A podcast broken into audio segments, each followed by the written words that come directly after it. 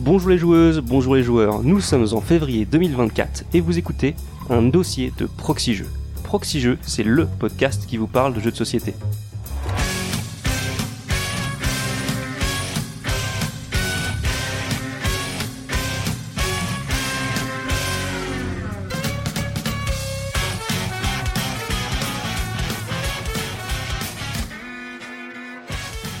Je suis Cargo et c'est moi aujourd'hui qui vais vous présenter le dossier du jour intitulé Sport et jeux où nous allons ensemble dévaler les pistes de score, marquer les auteurs à la culotte, travailler au corps les éditeurs, pédaler dans la smoule dans nos critiques et surtout viser les lucarnes des auditeurs. En effet, il sera question ici, comme vous l'aurez deviné, de l'univers du sport dans les jeux de société et même de l'univers des jeux de société dans le sport. Et pour parler de sport et de jeux, j'ai voulu les meilleurs chroniqueurs sur le sujet. Il m'a fallu recruter des sportifs de haut niveau, avec des physiques d'athlètes, une hygiène de vie exemplaire, un fair play à toute épreuve et une combativité inébranlable. Mais, comme Astien et Père Castor étaient pas dispo, j'ai dû faire autrement. à ma gauche, très très très à ma gauche même, celui qui a le punch de Mohamed Ali dans ses analyses, celui qui peut arracher les oreilles des hockey games à la Mike Tyson, celui qui assène le coup de boule de Zidane aux éditeurs coupables de plagiat, j'ai nommé le Pionfesseur. Salut Pionfesseur, ça va Salut Carlos, ça va, ça va. Alors avec quel éditeur tu vas te fâcher aujourd'hui euh, Je ne dirais que une chose, j'aime me battre. Et à ma droite, j'ai l'ancien meneur de jeu du podcast, celui qui assène les coups droits l'assaut de Nadal au roll and ride, celui qui smatch les jeux enfants dos au filet comme Ngapet. C'est le Platini de l'équipe Proxy Jeux, j'ai nommé Cyrus. Comment ça va Cyrus? Bah ça va super bien. Ça va super bien. Quelle introduction, hein. Ah ouais, incroyable. Ça. Et smash dos au filet, t'as vu? Ouais. Donc euh, nous sommes aujourd'hui en plus euh, dans, dans ce nouveau dossier, euh, nous sommes en présentiel car nous sommes tous euh, nous Mm. sommes tous réunis. Hein Bah ouais, c'est ça. Bah on vient de faire notre footing. Ouais, c'est ça. On est tous venus à vélo et tout. Mm, Ouais, presque, presque. Euh, J'ai j'ai bravé euh, l'autoroute euh, accidentée pour Faut pas le venir. dire. T'es venu en- à, à la nage, il me semble, non? En revanche, on aurait peut-être dû prendre notre douche avant de- d'enregistrer. non? Avant de commencer, nous allons remercier une partie de nos donateurs et donatrices euh, qui nous soutiennent. Nous allons remercier Dr Cheux, Deckmoon. Alors Deckmoon bof, parce qu'on l'a vu il y a pas longtemps. on l'a joué, on a joué à Myrmes, il nous a dit ouais j'ai pas joué depuis 5 ans, machin, il a réussi à nous remettre dans les règles. Et puis il a dit oh là là au milieu de la partie il a fait un truc genre oh là là attends c'est la plus mauvaise partie et puis machin machin et à la fin il nous a démonté et il a dit ah en fait j'ai fait un bon score ouais, ouais. Enfoiré. voilà Donc, autant lui, on en montage. donc on ne citera pas le nom de Non. Deckmoon. voilà. Wallring, Frédéric, Bobby Frada, Gaume, Robin Ocrit, Arnaud VM, Hervé Rossette, Lacariâtre, Strugarek, Gerny Lolo, Frédéric Moulis, Gnocchiflet, Nox, Chinu et Pogman. Et nous remercions la Caverne du Gobelin qui nous soutient. La Caverne du Gobelin, ce sont six boutiques à Nancy, Metz, Pont-à-Mousson, Thionville, Toul et Semécourt. C'est également un site de vente en ligne que vous pouvez retrouver sur cavernedugobelin.com. Ça va monsieur, vous êtes chaud? À On fond. chaud. Ouais, vous êtes chaud Vous avez fait vos, vos, vos 250 squats avant l'émission là Donc nous allons démarrer euh, cette émission par un retour sur les commentaires du dossier précédent, à savoir le dossier sur euh, l'immersion. Ça, vous étiez, vous étiez tous les deux présents. Ouais. Exactement. Vous étiez bien, euh, bien immergés dans le, dans le dossier. Euh, pas bah, qu'on est resté là. Ouais. Immergé dans la piscine, puisque c'est le sport aujourd'hui. Ah oui, oui d'accord. Bah, je vais vous laisser faire euh, le retour sur commentaire du coup. Euh, bah, professeur, je, je, te, je te laisse euh, la parole. Oui, car moi j'adore les commentaires, évidemment. Euh, on a eu 16 commentaires sur ce dossier, ce qui est plutôt cool. Euh, Il y a eu évidemment euh, tout un tas de commentaires positifs de gens qui ont trouvé ce dossier très intéressant et on les remercie, ça fait plaisir. Si c'était positif, j'étais pas adressé à toi personnellement, généralement. Ça doit être C'est ça. plutôt pour Ça- t'envoyer des trucs dans les dents. Ça doit être ça, ça doit être ça. Euh, du coup, je vous ai fait une petite compilation parce qu'on va pas lire évidemment tous les commentaires. Euh, surtout que ça a beaucoup inspiré euh, Laurent36 et Game Tracker qui, euh, qui ont mis beaucoup beaucoup de commentaires, qui se sont un peu répondus aussi les uns les autres. Donc, j'invite les gens à aller voir hein, si vous voulez plus de détails. Moi, je vous ai fait une petite compilation. Donc, on a notamment Game Tracker. Ça m'a fait rire parce qu'à un moment donné, dans tout son argumentaire, il dit Lorsqu'un sportif de haut niveau, de haut niveau pardon, se concentre avant sa compétition, il visualise ce qu'il voit en action, contrairement à un sportif moins aguerri qui peut se voir de l'extérieur comme le fait un spectateur. C'est ça l'immersion, non. petit lien avec le sport. Voilà, je fais Incroyable. comme si euh, c'était fait exprès. Nous, de toute façon, on fait nos commentaires, on fait nos émissions en fonction des commentaires, de toute façon. Oui, c'est vrai. Donc, Comme, mettez pas des trucs trop crades pour la prochaine fois. Pas trop, trop difficile non plus. Hein. comme ma chronique sur la déduction. euh. Euh, mais euh, sinon, toujours Game Tracker, il parlait aussi des, des jeux qui se jouent dans le monde physique. J'ai trouvé ça intéressant, notamment bah, les escape rooms, les murder parties, les, les chasses au trésor, les jeux de piste, tout ça. Et euh, c'est vrai que du coup, ça peut t'immerger euh, plus dans ce qu'on appelait euh, justement l'idée de, de l'absorption, hein. donc pas de la transposition, le fait de ne rien penser à quoi que ce soit autour de autour de nous, quoi, parce que on doit immédiatement toucher des objets physiques. Il y, a- y a un truc très concret par rapport à d'autres euh, arts. Quand tu fais, euh, bah, je pense que le, le sentiment le plus proche que les gens connaissent, ça doit être l'escape room, où il y a Ouais. vraiment un effet waouh de se dire ah ouais la clé quand je la tourne dans le cadenas, ça ouvre un vrai cadenas. Tu vois, c'est pas la même chose que dans un jeu vidéo quand tu ouvres une porte, quoi. Alors, moi, j'ai un petit truc. Je te, je te coupe. Les escape room. J'en fais des fois avec, euh, avec ma femme. Une fois, on n'arrivait pas à ouvrir un tiroir. Euh, vous savez ce qu'elle a fait, exprès. Hein. Elle a tiré dessus comme une grosse brute. Et voilà, il est ouvert. Et voilà, on a pété le record. Non, presque, on a presque pété. Mais voilà, essayez, essayez pas de résoudre l'énigme. Tirez fort dessus. C'est vrai que les escape rooms ont plein, souvent des anecdotes de trucs comme ça qui pètent. Ouais, c'est clair. Mais alors moi je trouve que euh, enfin c'est pas que de l'absorption pour moi justement il y a de la transposition quand même parce que t'es dans Oui. un t'es dans une pièce euh, qui est euh, une escape room entre quatre murs euh, et justement on essaie de t'amener ailleurs quelque part. Euh, c'est vrai, mais euh, il y a souvent des, des trucs qui sont un peu prétextes dans les escape rooms, tu vois, genre le pitch de départ est souvent très mauvais, Oui. Euh, tu vois, la, la raison pour laquelle euh, t'es dans l'escape room et pour laquelle il y a plein d'énigmes comme ça, oui. tu vois, ça, oui, ça pue sûr. le game design, tu vois. Ça, ça c'est toujours terrible quand il réfléchit, dire, euh, tu sais, moi, j'en ai fait un où on était enfermé dans une prison. Et il y avait des indices pour sortir. Je dis, mais pourquoi ils ont foutu des indices Oui, pour voilà, sortir de la prison? Mais oui, bien sûr. Mec, mettez juste une porte fermée, puis c'est fini. Euh, donc voilà. Mais effectivement, euh, c'est quand même assez intéressant. Ensuite, on a Dr. Che qui euh, cite Kitchen Rush euh, effectivement comme jeu euh, de d'analyse frénétique. Hein, vous irez réécouter ma chronique pour savoir ce que c'est que ce truc-là. Et aussi, il dit que pour lui, l'immersion, ça passe surtout par l'incarnation. Je sais pas si on en avait beaucoup parlé, mais euh, lui, il, veut- il aime bien justement incarner un personnage en particulier, et pas forcément une faction. Euh, il a cité euh, Horror Arkham JCE, Time Stories ou Septième Continent. Voilà. Non, effectivement, on n'avait pas trop parlé de cet aspect-là parce que c'est quand même, pour le coup, c'est plus marqué dans le jeu de rôle. Euh, on n'a pas parlé de jeu de Oui. rôle, tout comme on n'avait pas parlé d'escape game. Effectivement, il y a des choses qu'on avait un peu exclues, euh, pas pas volontairement, mais euh, On voilà, va pas un parler de flipper. On va pas parler de flipper non ça. plus, non, niveau immersion, je sais pas, mais bon. Immersion, ouais. Je sais pas. Ah, arrête, arrête de voir. absor- absorption, ouais, Absorption euh, peut-être, 100%, mais hein. bon, euh, Absorption, Ouais. absorption de bière quand t'es, quand t'es à coup de flipper, ouais. ouais c'est ça. Sinon, on voit pas trop. Ah, si, si, l'absorption dans les flippers, c'est magnifique.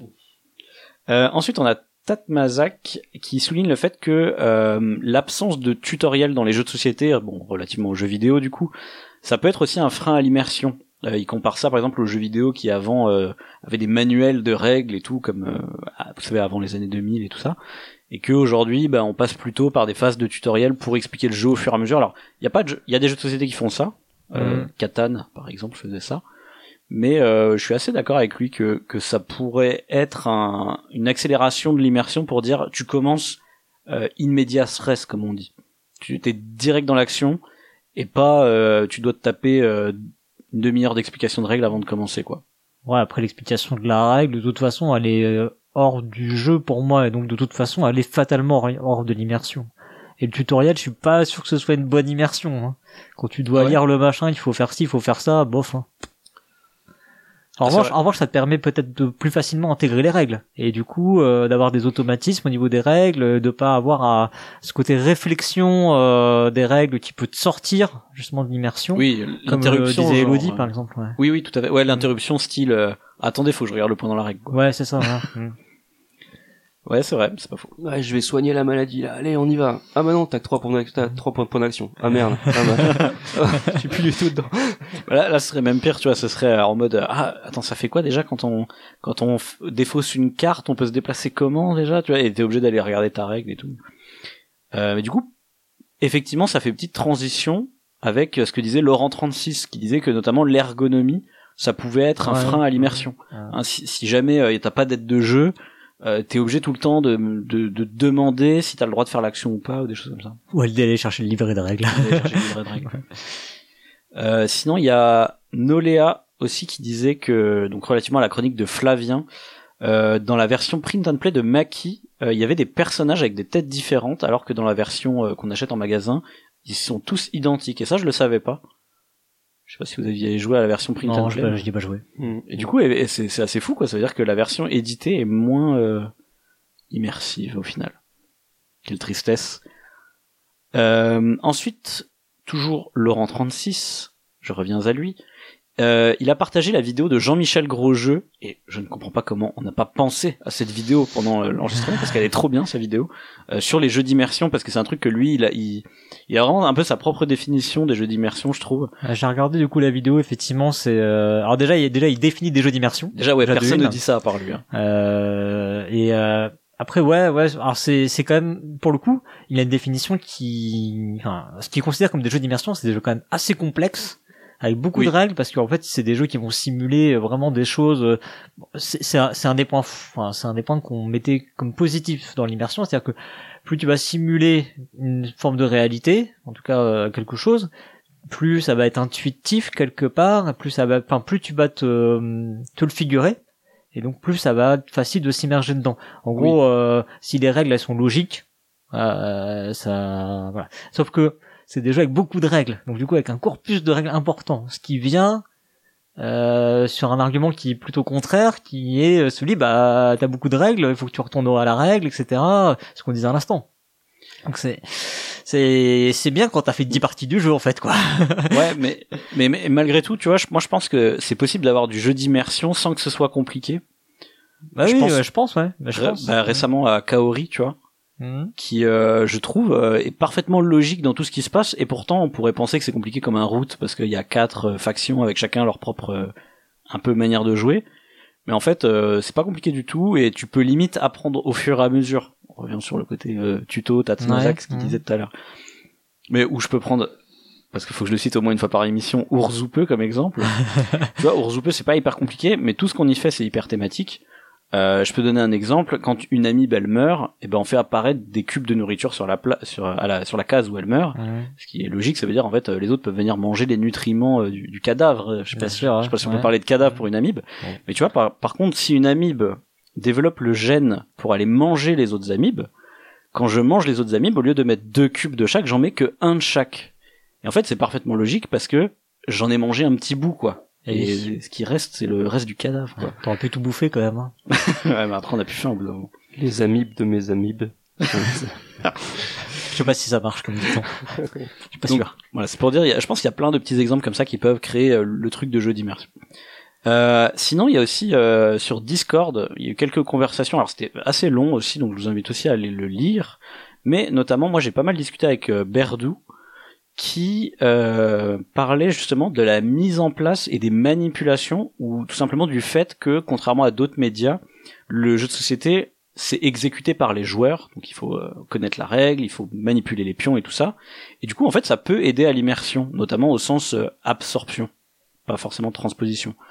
Moi, à titre personnel, j'ai donné l'exemple de Magic. Quand je joue à Magic sur euh, Magic Arena, ou quand je joue à Magic dans la vraie vie, en fait, je suis vachement plus absorbé quand je joue dans la vraie vie, parce que je dois faire attention à pas oublier les effets de mes Mhm. cartes et tout ça, alors que sur ordinateur, l'ordinateur fait un peu tout à ma place, et du coup, finalement, je fais plus d'erreurs de jeu quand je joue sur ordinateur. Parce que je suis moins concentré, quoi à devoir penser à tout. Voilà. Et j'ai j'ai aussi, j'en ai aussi profité pour parler de la charge mentale autour de la table, parce qu'en général, il y a une personne qui s'occupe de exécuter un peu tout le jeu. Généralement, la personne qui apprend aux autres ou des trucs comme ça. Et euh, j'en ai profité aussi pour dire que ça me gonfle les gens qui se déchargent mentalement, par exemple, qui vont aller sur leur téléphone ou qui vont discuter avec les autres, etc. Tu montes la partie sur BG Stats. pendant le jeu, je parle. pendant le jeu, non mais tu sais, les, les, ou qu'il faut rappeler leur tour, etc. Encore une fois, en fait, finalement, il se décharge sur la personne, sur les autres personnes qui doivent lui rappeler que euh, c'est à lui de jouer, etc. Et en fait, j'avais jamais trop mis le mot là-dessus. Mais en fait, moi, ce qui me gonfle, c'est que ça me casse l'immersion. C'est-à-dire que je préfère qu'on soit tous très concentrés sur le jeu et tous immergés en même temps, plutôt que de devoir euh, rappeler à l'ordre quelqu'un d'autre et dire ah ben mince le flot du jeu est interrompu Mm. parce que je dois euh, rappeler à l'ordre quelqu'un quoi. Ça, c'est toujours une bonne excuse euh, quand on perd un jeu, un gros jeu expert qu'on a expliqué Mhm. à des gens qui les connaissaient pas. Quand on se fait défoncer, on dit ah non mais c'est parce que j'expliquais les règles, faisais gaffe parce que Ouais. mais ça marche pas pour Deckmoon, hein, ça marche pas Non. pour Deckmoon qui, Non. qui a fait un combo des deux. expliqué. Ça, marche bien sur, les expliqué, c'est pour ça. ça marche bien sur les jeux de Lacerda pour le coup tu vois. Ah ouais? Euh, je pense que si tu expliques euh, On Mars ou Lisboa à quelqu'un, tu perds. Parce que Il l'autre y, a, de ouais, il y a tellement de trucs. Il y a là. tellement de trucs qu'il faut vraiment que tu surveilles absolument ce que les autres font, sinon ils vont être paumés. Euh, voilà. Et sinon, très rapidement pour te conclure, euh, dans la catégorie des jeux d'analyse frénétique, Gaume a cité Cosmopolite, pourquoi pas. Acariatre a cité Zombie 15, que on est obligé de citer euh, quand on est dans Proxy Jeux apparemment. Et euh, aussi sur euh, Blue Sky, on m'a cité euh, Situation 4. Je sais pas pourquoi je l'ai, j'y ai pas pensé. Situation 4. C'est excellent comme jeu. Voilà pour le retour sur les commentaires. Eh bien, merci Pionfesseur pour ce pour ce retour. Euh, on va enfin pouvoir démarrer sur le sujet euh, de ce dossier. Alors d'abord, vous êtes bien? Vous, vous êtes en, vous êtes en forme? Super. Bien vous êtes, vous étiré. êtes échauffé un petit peu, Mm. étirement, squat un petit peu? J'ai vu une barre de traction à, à, à- à l'entrée là. Vous avez fait vos de 15 traction, comme ouais. c'est, euh, je pense que c'était le- la barre du garage. hein, euh, c'est pour, euh, pour faire glisser la, la porte du garage. Ça. Vous avez votre bouteille d'eau, votre serviette, tout va bien On a la bière. On Ça a la marche vie- aussi ou ah, pas Je sais pas si ça. Bon, on Ah. va dire que c'est le café des sports.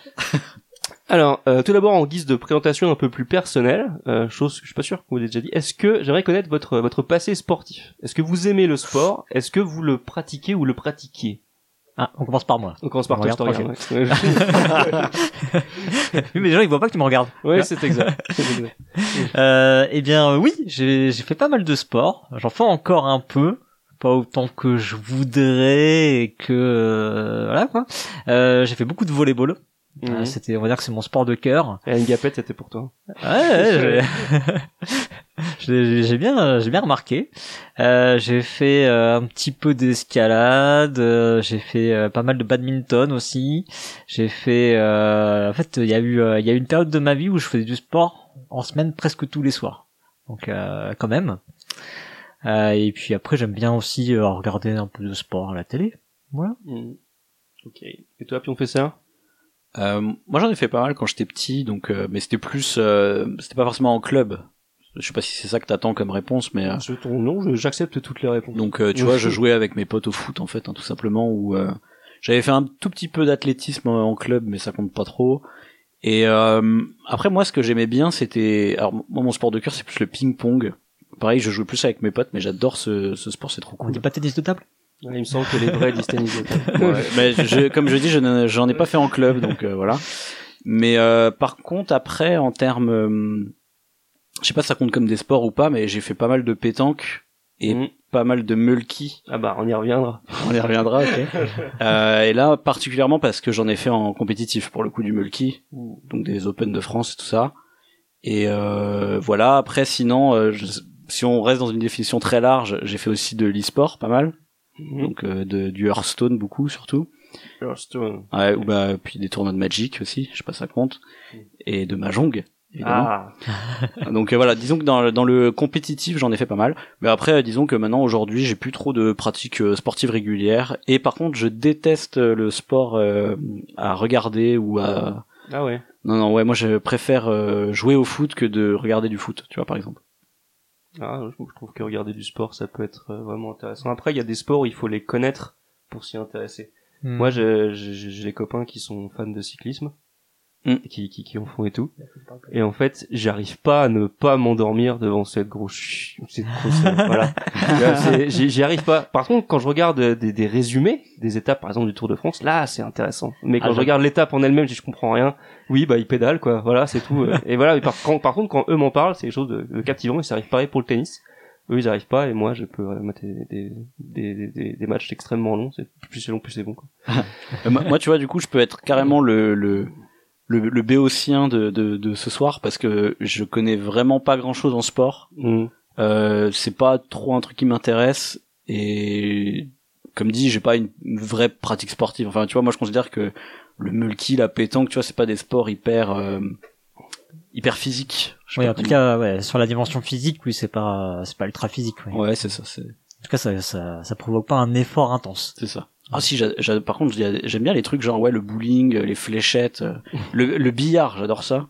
Je sais pas, si ça compte tout ça, tu vois. Bah, c'est des, c'est des sports, ouais, euh, c'est Comment des sports, mais euh, Comment on catégorise il ça? faudrait, bah, il faudrait, il Eh faudrait bah, avoir une vraie définition. Eh, en je, pense qu'il, je pense qu'il faudrait une chronique là-dessus. Ouais, seulement quelqu'un chronique. préparé une chronique. Et donc, je vous propose d'ouvrir les hostilités avec ma chronique qui va établir un lien entre le sport et les jeux. Voilà. Elle s'intitule La limite entre le sport et le jeu.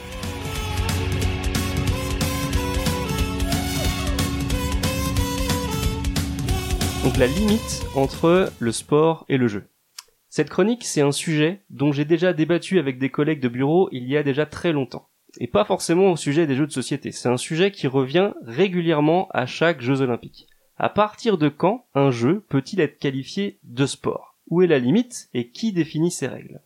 Nos discussions enflammées autour de la machine à café au sujet du breakdance, des échecs, de l'e-sport, du billard, des fléchettes et même du tir nous ont coûté un paquet de double expresso. Et sans réellement trouver de conclusion, à part que un tel est un gauchiste et un tel est un gros réac. Euh, ce qui est marrant, c'est qu'on avait tous nos propres certitudes sur ce qu'est un sport et ce qu'est un jeu. Ici, je vais essayer d'être un peu plus structuré et de me baser sur des sources et des règlements précis afin de répondre à des questions simples. Le jeu de société est-il un sport? Si ce n'est pas le cas, pourquoi? Et surtout la question que l'on se pose tous, que faut-il à Race for the Galaxy pour qu'il devienne un sport olympique? Ah, ben oui, mais tout à fait. euh, oui, tout à fait. Donc on va démarrer par se baser sur ce qui semble être le plus évident, la définition du dictionnaire. Sport, non masculin, le sport, activité physique exercée dans le sens du jeu et de l'effort et dont la pratique suppose un entraînement méthodique et le respect de règles, voire éducation physique, athlétisme, gymnastique, faire du sport. T'as déjà, t'as pris quatre, quatre définitions de plus à aller lire, c'est ça? Déjà, on peut noter la présence du terme jeu dans la définition de sport. Après tout, pour beaucoup de sports reconnus, on parle de joueur, non? Un joueur de volley, une joueuse de badminton, un joueur de 110 mètres haies. Ah, bon. Ça, ça marche, ça marche Presque, pas, ça marche pas à tous les coups. on note aussi la présence de règles à respecter. Évidemment, dans tous les jeux de société, la question ne se pose même pas. Surtout à nous qui sommes prêts à nous partir 26 pages de règles pour un jeu de pichenette. Et, et d'ailleurs, en fait, quand euh, tu joues à des jeux de société de sport, t'as toujours le problème de savoir quand on parle de joueurs, de joueuses, si c'est les gens autour de la table ou les gens dans la diégèse. Oui. Et Oui, quand tu vrai. parles des règles, si c'est les règles du jeu ou les règles du sport, enfin, euh, tu vois, il y a, il y a toujours ce- cette ambiguïté, quoi. Tout à fait. Donc là où une question se pose, c'est avec la notion de physique. Un sport doit être physique. Il faut soulever des trucs, lancer des bidules ou taper des machins. Tout cela pour transpirer. On a tous l'image du sportif en nage, épuisé après une épreuve en plein cagnard. À cela, je réponds qu'ils n'ont pas vu la tête de ma femme rentrer dans la salle de jeu après une partie de Time of Empires, tant l'odeur de transpiration après seulement 3 fois 9 minutes de jeu était forte. Eh oui. Ouais, mais est-ce que ça marche avec Mirmes Euh, pff, ouais, j'ai moins transpiré quand même, parce que je voyais que j'étais large. j'étais large, large, pardon. Donc, euh, D'une manière plus sérieuse, on peut constater que la notion physique est présente dans bien des jeux de société. Déjà, dans tous les jeux d'adresse. Évidemment, dans les jeux de pichenette, que vous savez que j'affectionne, euh, Pichcar, Croquignol, dans les jeux de rapidité, Jungle Speed, Twin It, dans les jeux d'équilibre, Jenga, Junkart. Est-ce que, est-ce qu'il y a d'autres exemples où la notion physique vous arrive en tête là comme ça directement? Bah, tout ce qui est jeu d'adresse, hein. Donc, euh, les jeux d'empilement, les jeux de, enfin, potentiellement. euh. Est-ce que Meeple Circus? Bah, Ah. c'est un jeu d'adresse, bah, Tu vois? oui. Après, après théoriquement, la, la, je, je chipote, hein, mais le principe même du jeu de société, c'est que c'est physique. Donc, tu vois, même Ouais, quand je joue à un jeu, des trucs, mais- un jeu de gestion, je bouge des cubes en bois, en vrai, tu vois. C'est vrai. Mais je, je vois bien que tu entends faire des gestes physiques généralement en temps limité ou des trucs comme ça. Normalement, t'as pas de problème pour poser ton meeple sur la case qui dit je prends trois bois. Euh, t'as pas besoin de le lancer en fait. Mais tu vois, t'as des jeux où vraiment tu te déplaces physiquement, genre Two Rooms on a Boom. Tu vois, il y a une importance à ce qu'il y ait une séparation physique entre deux pièces. Ou alors, euh, t'as des jeux comme Illégal où le principe c'est que tu te balades et tu vas aller négocier avec des gens comme ça, ou quand tu joues au Haggle ou des choses Mhm. comme ça. Donc euh, voilà, ça aussi c'est des- d'autres euh, manières euh, intéressantes de faire des, des trucs physiques, je Donc, pense. Il y a toujours une notion physique, mais à différentes échelles, quoi. C'est ça, Mm. exactement. Il y avait, il y avait la notion d'effort dans ton, dans ta définition aussi. hein. Et il y avait, il y avait la notion d'effort. Mais on y reviendra plus tard. Mais le plus étrange, c'est que quand on parle de sport et de jeu, l'exemple qui vient toujours en tête de tout le monde, ce sont les Euh, je sais pas le. Les échecs. euh, Les échecs, voilà, bonne réponse. Ouais, parce Ce y a- sont il y a les une échecs. ligue- Il y a une ligue et tout. euh. Les échecs, parlons du cas des échecs. Qualifiés de sport cérébral, les échecs sont reconnus par le ministère des Sports et par le CIO. Mais ça, j'y reviendrai plus tard si vous me le permettez. Certains joueurs d'échecs disent qu'ils ne jouent pas aux échecs. Ils disent que c'est une discipline, que les joueurs se, les joueurs se qualifient eux-mêmes de sportifs de haut niveau, avec de la préparation, des coachs, pour certains 4, 5 ou 6 heures d'entraînement par jour, même un entraînement physique traditionnel pour améliorer leur endurance. Je mettrai dans les, dans les billets un lien vers un article de, de qui parle de la perte de poids et du stress des joueurs d'échecs. Je vais vous mettre ici quelques extraits. En 2004, le vainqueur Rustam Razimzvanov, désolé pour la prononciation, a quitté le championnat du monde en 6 matchs après avoir perdu 8 kilos. En octobre 2018, Polar, une société américaine qui suit la fréquence cardiaque, a surveillé des joueurs d'échecs pendant un tournoi et a découvert que le grand maître russe de 21 ans, Mikhail Antipov, avait brûlé 560 calories en deux heures assis et en jouant aux échecs, soit environ ce que Roger Federer brûlerait en une heure de tennis en simple. Robert Sapolsky, qui étudie le stress chez les primates à l'université de Stanford, affirme qu'un joueur d'échecs peut brûler jusque 6000 calories par jour en participant à un tournoi, soit trois fois ce qu'une personne moyenne consomme en une journée. En se basant sur la fréquence respiratoire qui triple pendant la compétition, la, la tension artérielle qui augmente et les contractions musculaires avant, pendant et après les tournois majeurs, Sapolsky suggère que les réactions au stress des grands maîtres face aux échecs sont comparables à celles d'athlètes d'élite.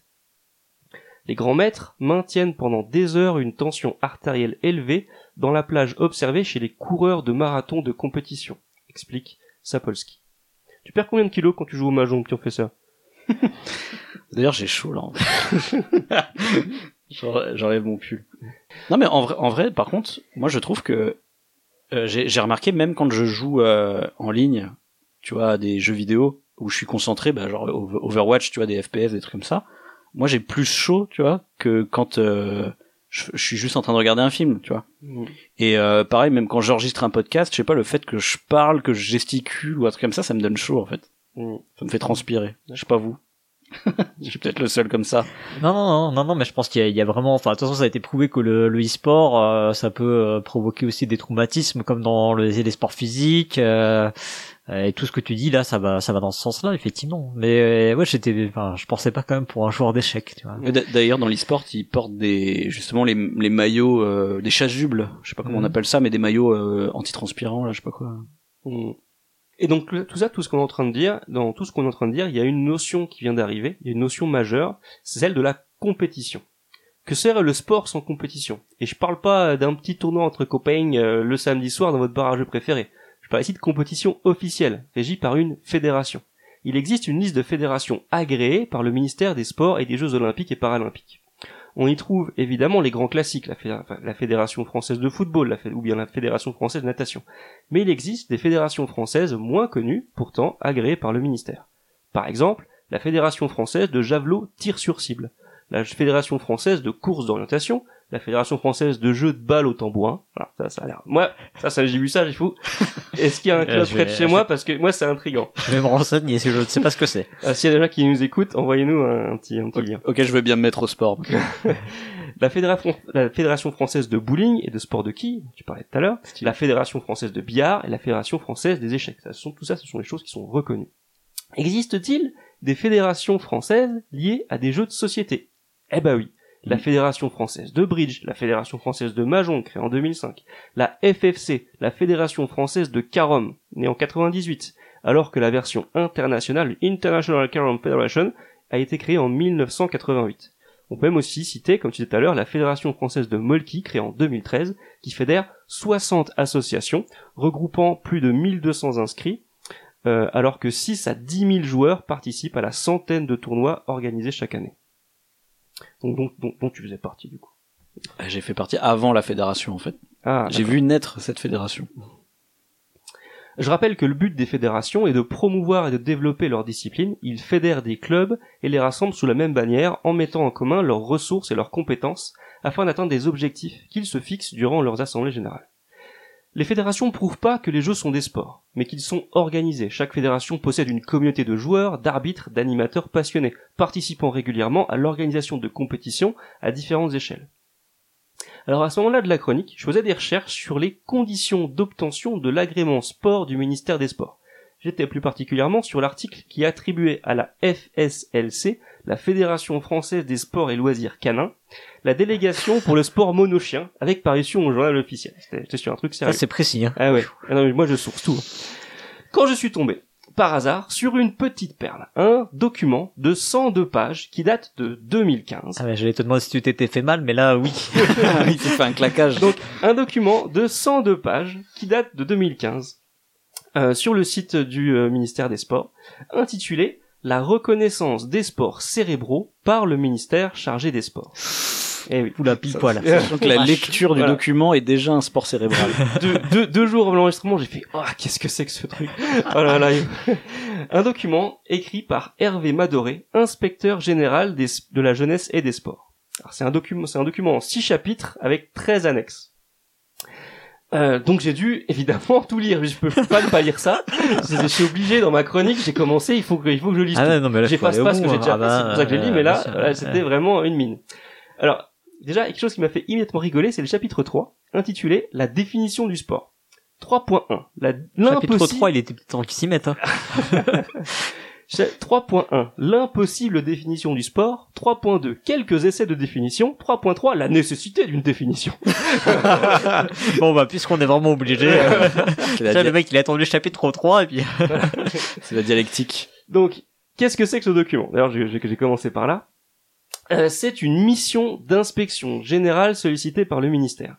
Donc, je vais vous lire. Alors, je vais pas tout vous raconter parce que ça va vraiment être beaucoup trop long. J'ai lu les 102 pages et je vous ai regroupé le truc qui était plus intéressant. C'est un document, si ce sujet vous intéresse, qui est assez facile à lire. Hein, moi, je suis pas du tout dans le métier. J'ai réussi à tout lire et à tout comprendre. Ça retrace euh, ple- plein de dilemmes, comme je vais vous le, je vais vous raconter ça ju- juste après.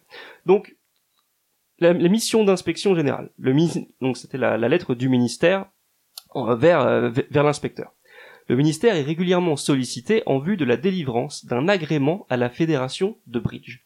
Alors même que la fédération française d'échecs s'est vue délivrer un agrément et bénéficie aujourd'hui de moyens financiers du ministère, tant au niveau national que territorial. La doctrine, la doctrine constante jusqu'ici a consisté à ne pas étendre l'agrément sport à d'autres activités cérébrales.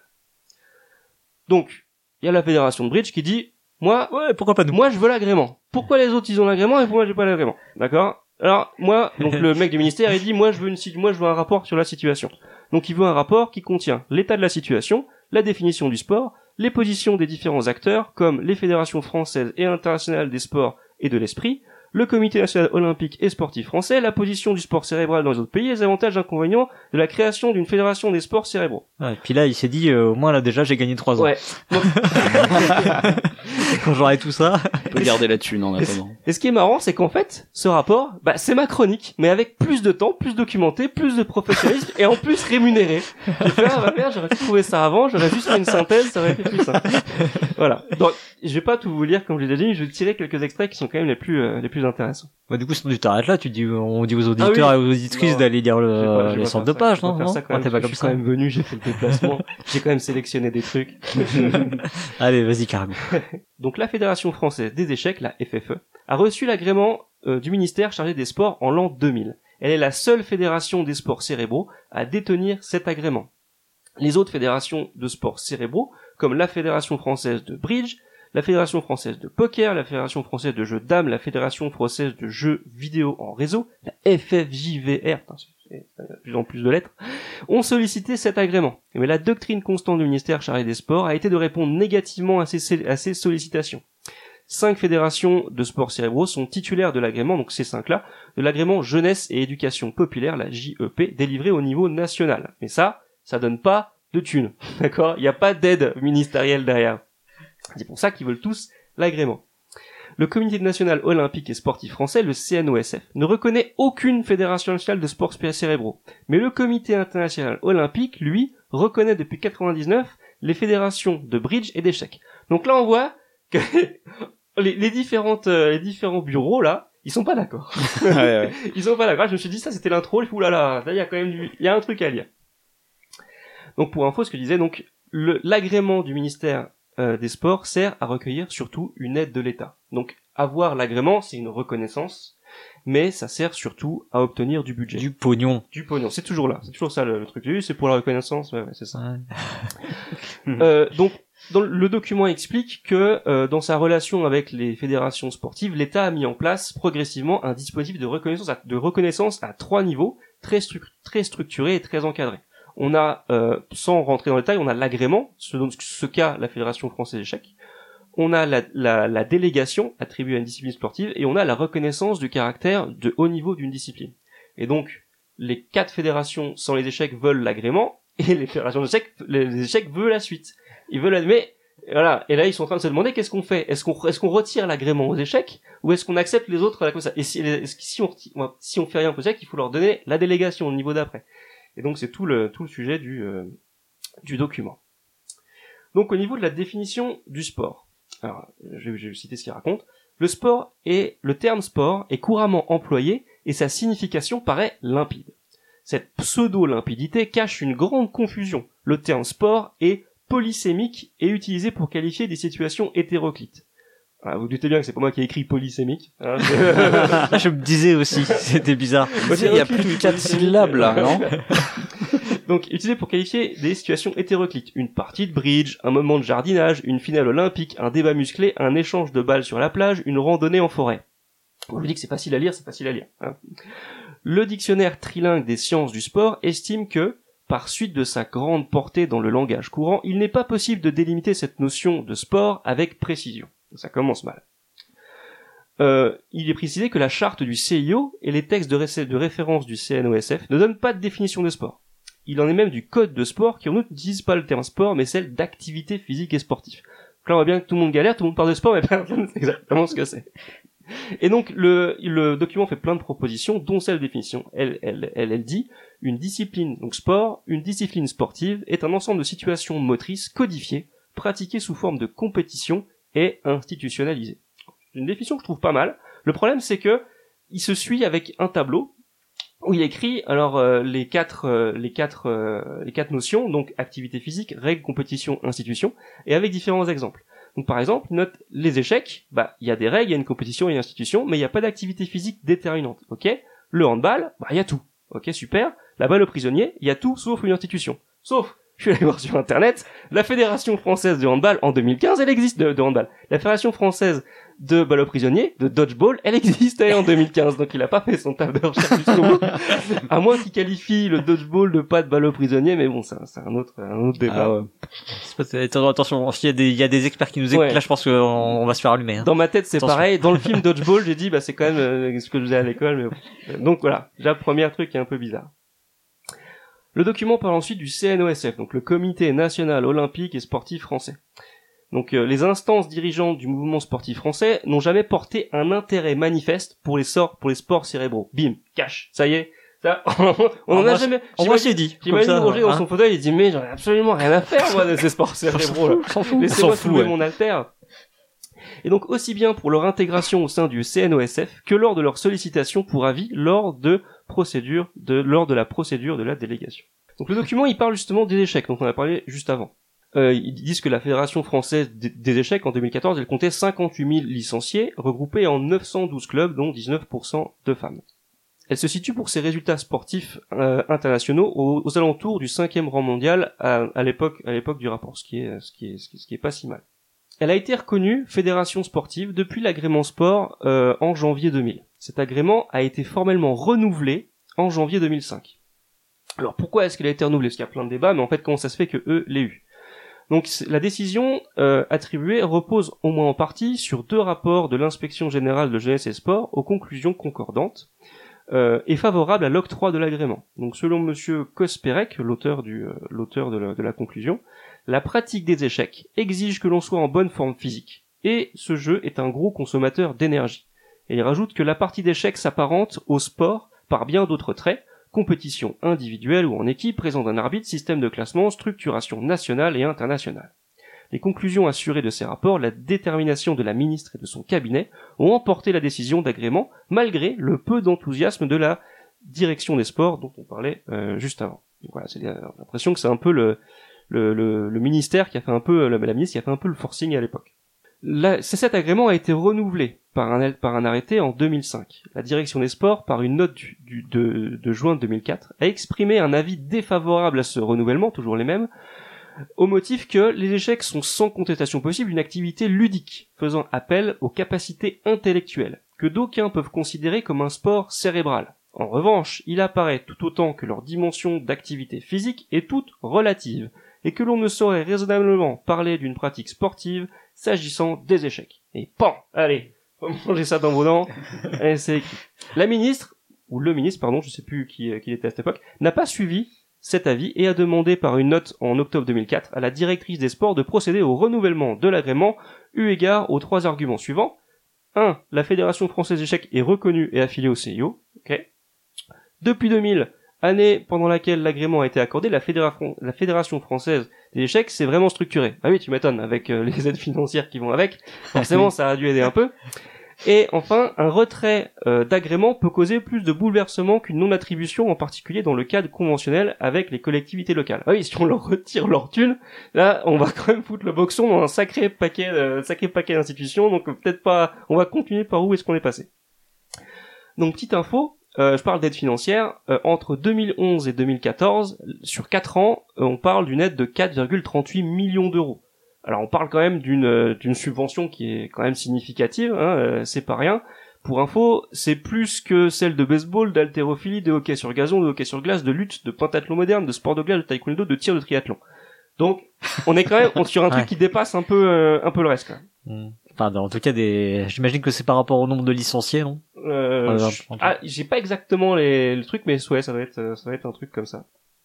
Donc, en fait, le document explique, tu pourras monter ça. En fait, le document explique que cette situation s'explique par le dynamisme des associations locales de la Fédération des échecs, et on peut légitimement se poser la question de savoir si cette répartition correspond à une volonté politique ou à une conséquence non maîtrisée de l'obtention de l'agrément. Voilà, un peu, genre, un petit peu de tout.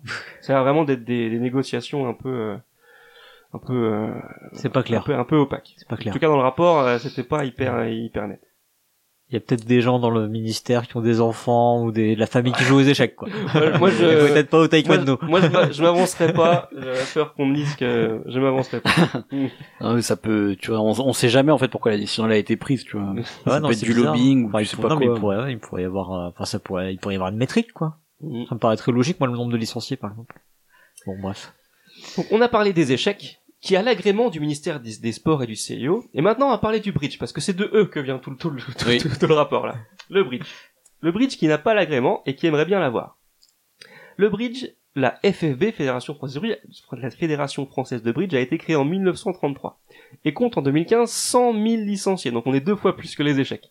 50% de femmes, 45% d'hommes, dans 1176 clubs, ce qui le place au deuxième rang des fédérations nationales de bridge derrière les États-Unis.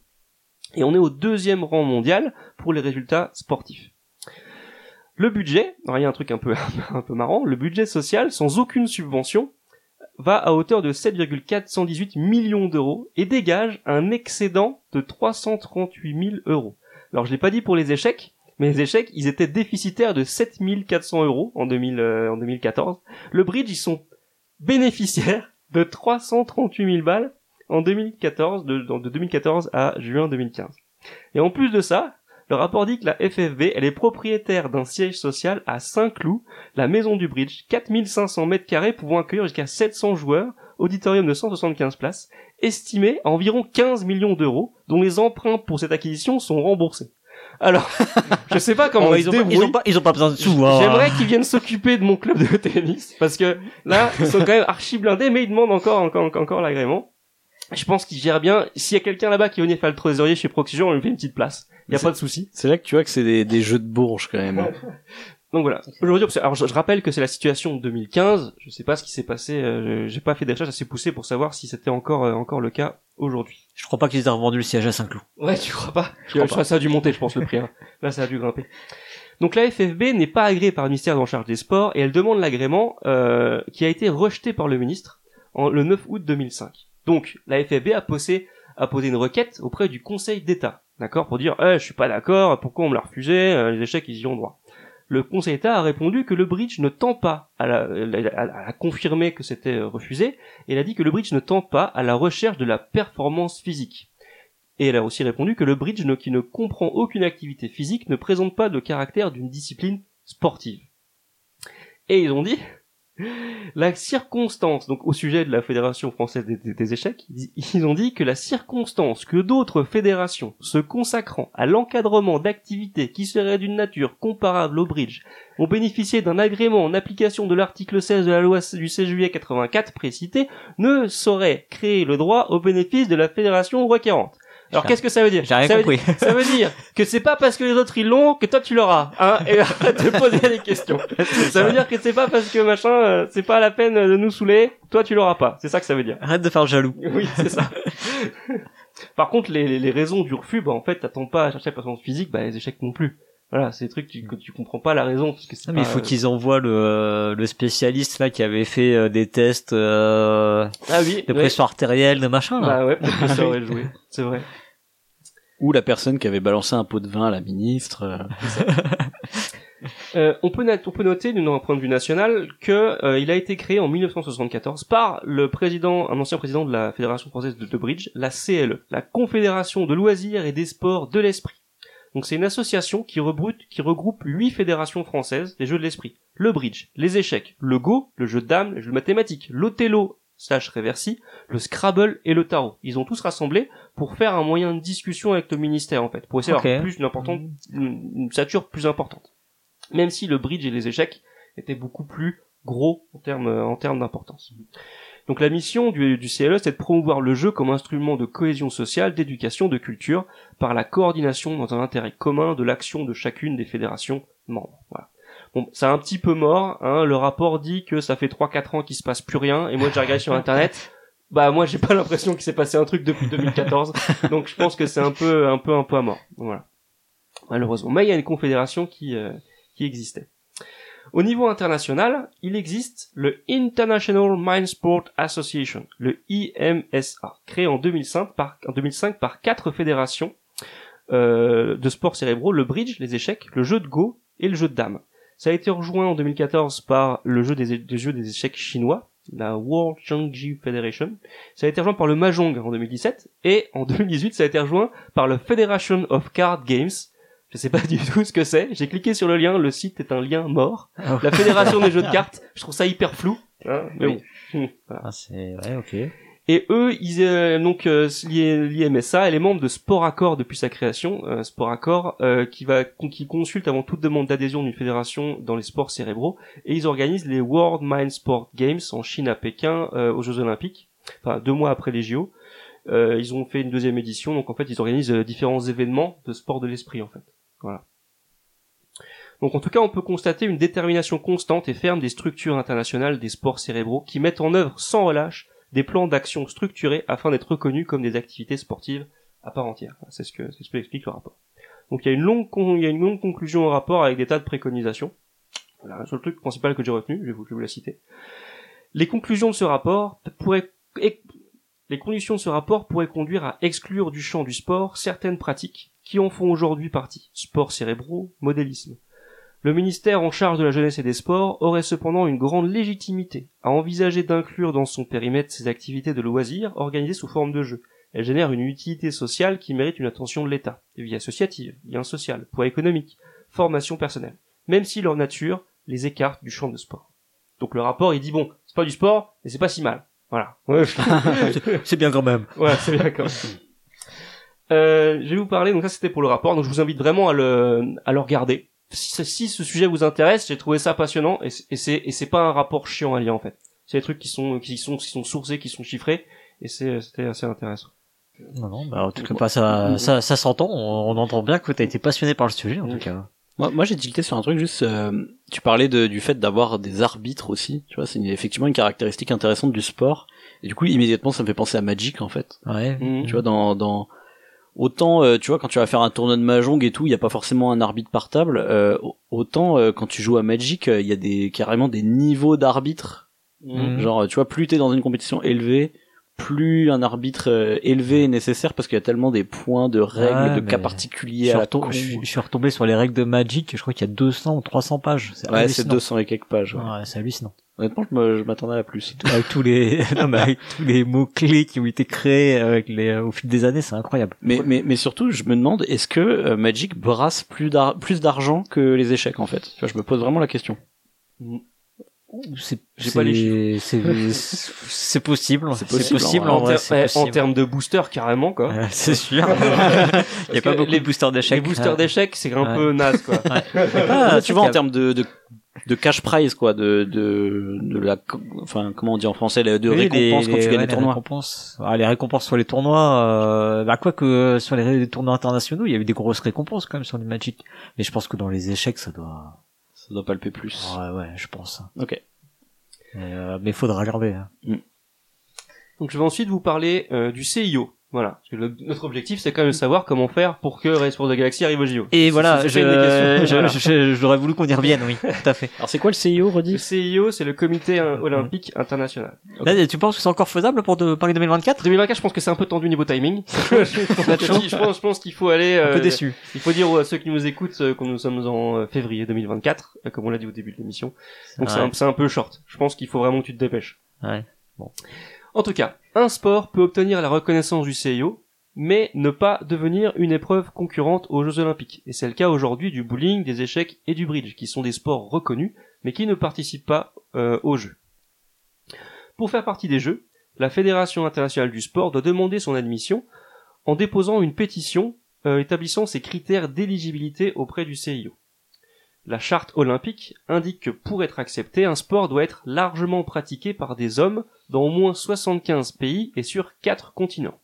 Et par des femmes dans pas moins de 40 pays et 3 continents. Donc, et- Ah les, les hommes et les femmes, et plus les hommes quand même.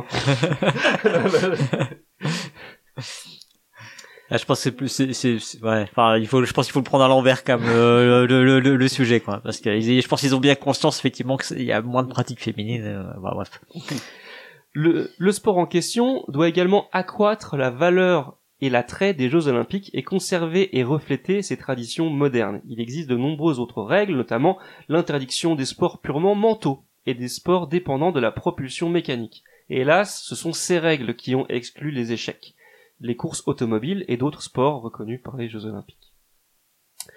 Donc c'est un peu euh, mal barré pour les échecs et mal barré pour Race for the Galaxy. Mais bon, on va quand même faire la liste. Pour que Race for the Galaxy accède au JO, c'est simple. Il faut qu'il y ait un des règles. Ça c'est bon. Ça c'est bon. Ça c'est bon. Ça, bon. on en a, Elles sont, il y a- elles sont pas super bien écrites, Ouais. mais peut-être qu'on peut, euh, peut-être qu'on peut faire quelque chose.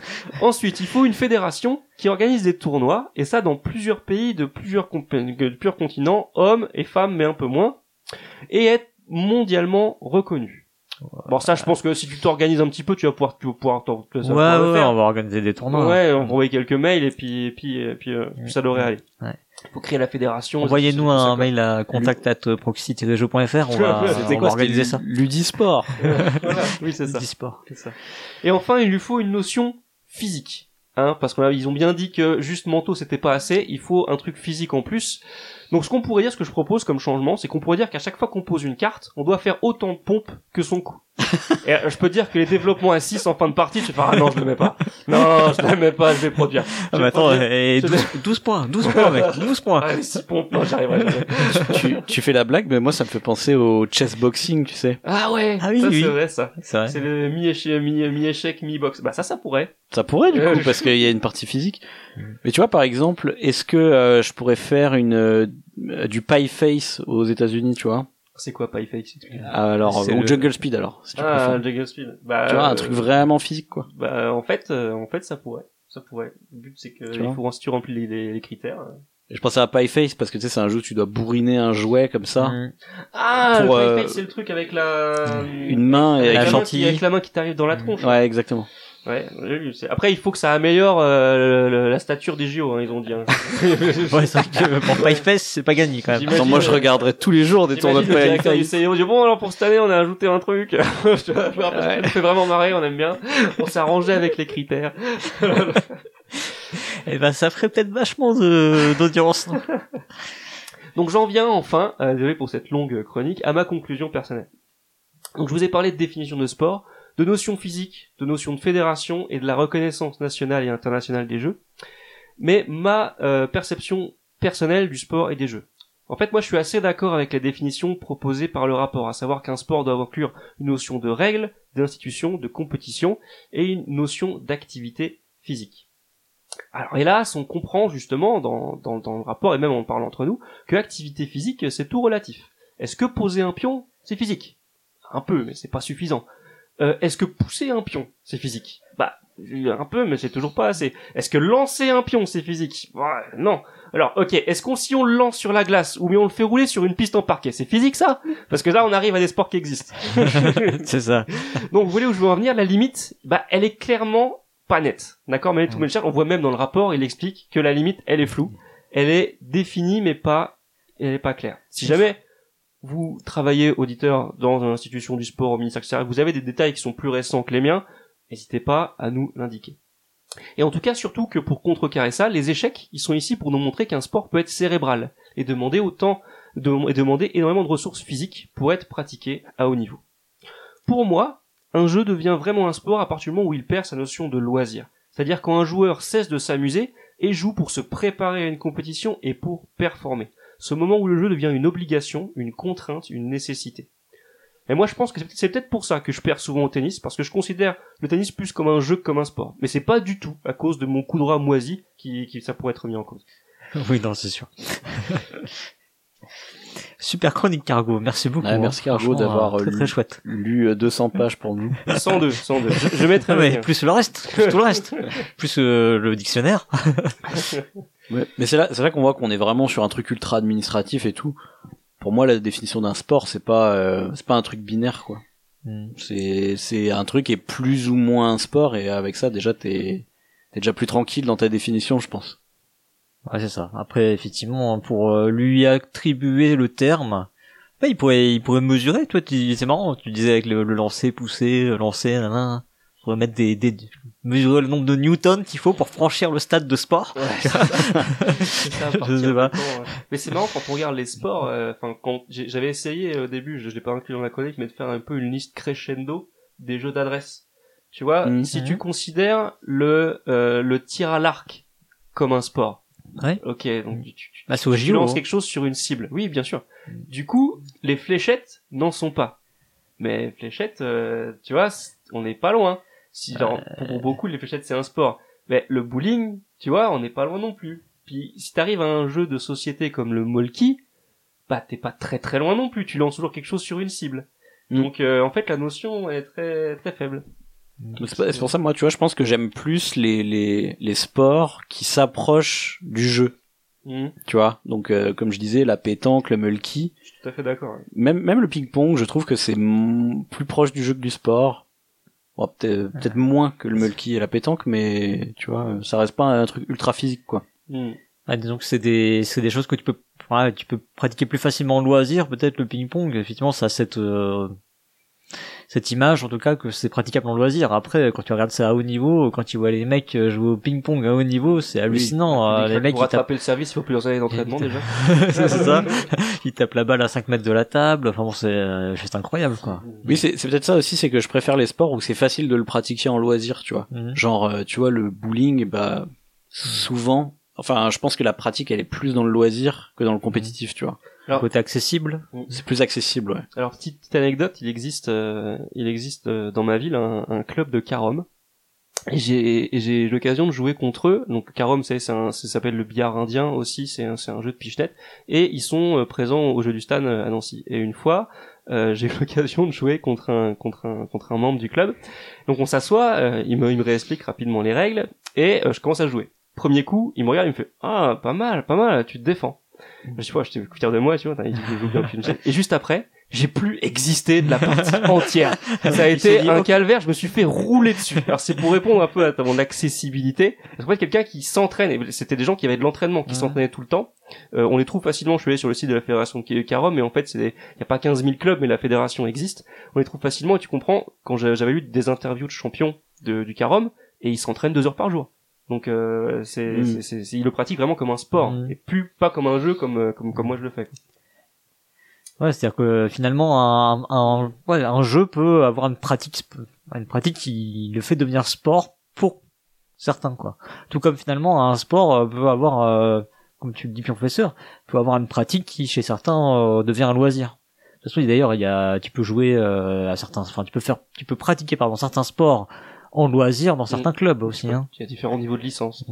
mais, pour moi, ça va au-delà de la question du loisir, tu vois. C'est-à-dire que pour moi, euh, encore une fois, c'est mon avis, hein, mais pour moi, quand je joue au bowling, j'ai plus l'impression, ou au mulky, je trouve le mulky encore plus, j'ai plus l'impression d'être du côté d'un jeu, même quand je suis en compétitif, tu vois. Mhm. Même quand je suis en, tournoi de mulky, pour moi, c'est pas la même chose que si je faisais un match de foot, tu vois, parce que pour moi, le match de foot, c'est très physique, euh, c'est très basé autour du physique, et finalement, euh, tu vois, les règles. Euh, l'intensité physique, ouais. Ouais, voilà. bon, dans le foot, il y a de la stratégie, il y a des trucs comme ça, tu vois, mais dans le mulky, finalement, la partie physique, elle dure très peu de temps, et la partie stratégie, réflexion, etc., elle, est plus longue, tu vois, je trouve. Donc c'est peut-être ce genre de truc qui, tu vois, à quel point c'est cérébral ou pas, tu vois. Je pense que, tu vois, pareil quand tu joues au, quand tu joues euh, aux fléchettes, euh, bon, ça dépend des règles, hein, mais euh, tu vas quand même pas mal réfléchir à ce que tu vas faire et tout, et tu vas essayer de viser des trucs, tu vois. Je, trouve que c'est un truc plus mental, tu vois, de viser que de, de de devoir, euh, je sais pas, euh, courir par exemple. Hmm. Voilà. C'est mon ressenti, tu vois. Non, ouais, ouais. Mais je, ouais, je, je vois, mais en fait, euh, il y a le côté, il y a le côté ludique aussi vraiment, qui, qui pour moi est important. Et après, c'est difficile de mettre le doigt dessus. Qu'est-ce qui fait que ça, moi, c'est vraiment le ressenti qui fait que c'est ludique ou pas. Ouais, il est plus facile hmm. de mettre un doigt sur les sports non ludiques. Hein le marathon, c'est pas ludique du tout. Hein oui, personne qui fait ça par plaisir. Faut arrêter de déconner.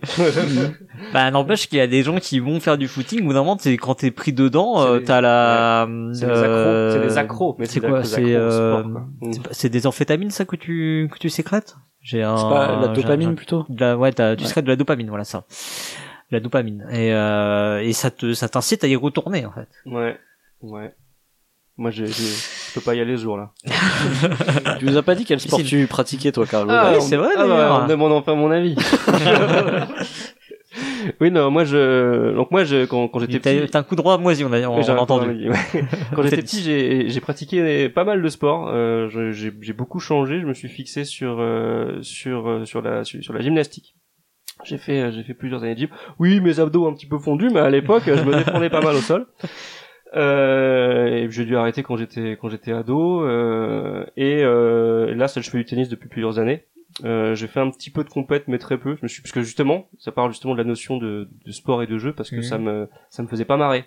Je me suis mhm. rendu compte que je ferais jamais Roland Garros et qu'en fait me faire chier un dimanche matin pour aller éclater ma raquette par terre euh, contre un connard que j'avais jamais vu, et parce que c'est un sport qui rend complètement con en plus, tu as truc qui t'énerve pour rien.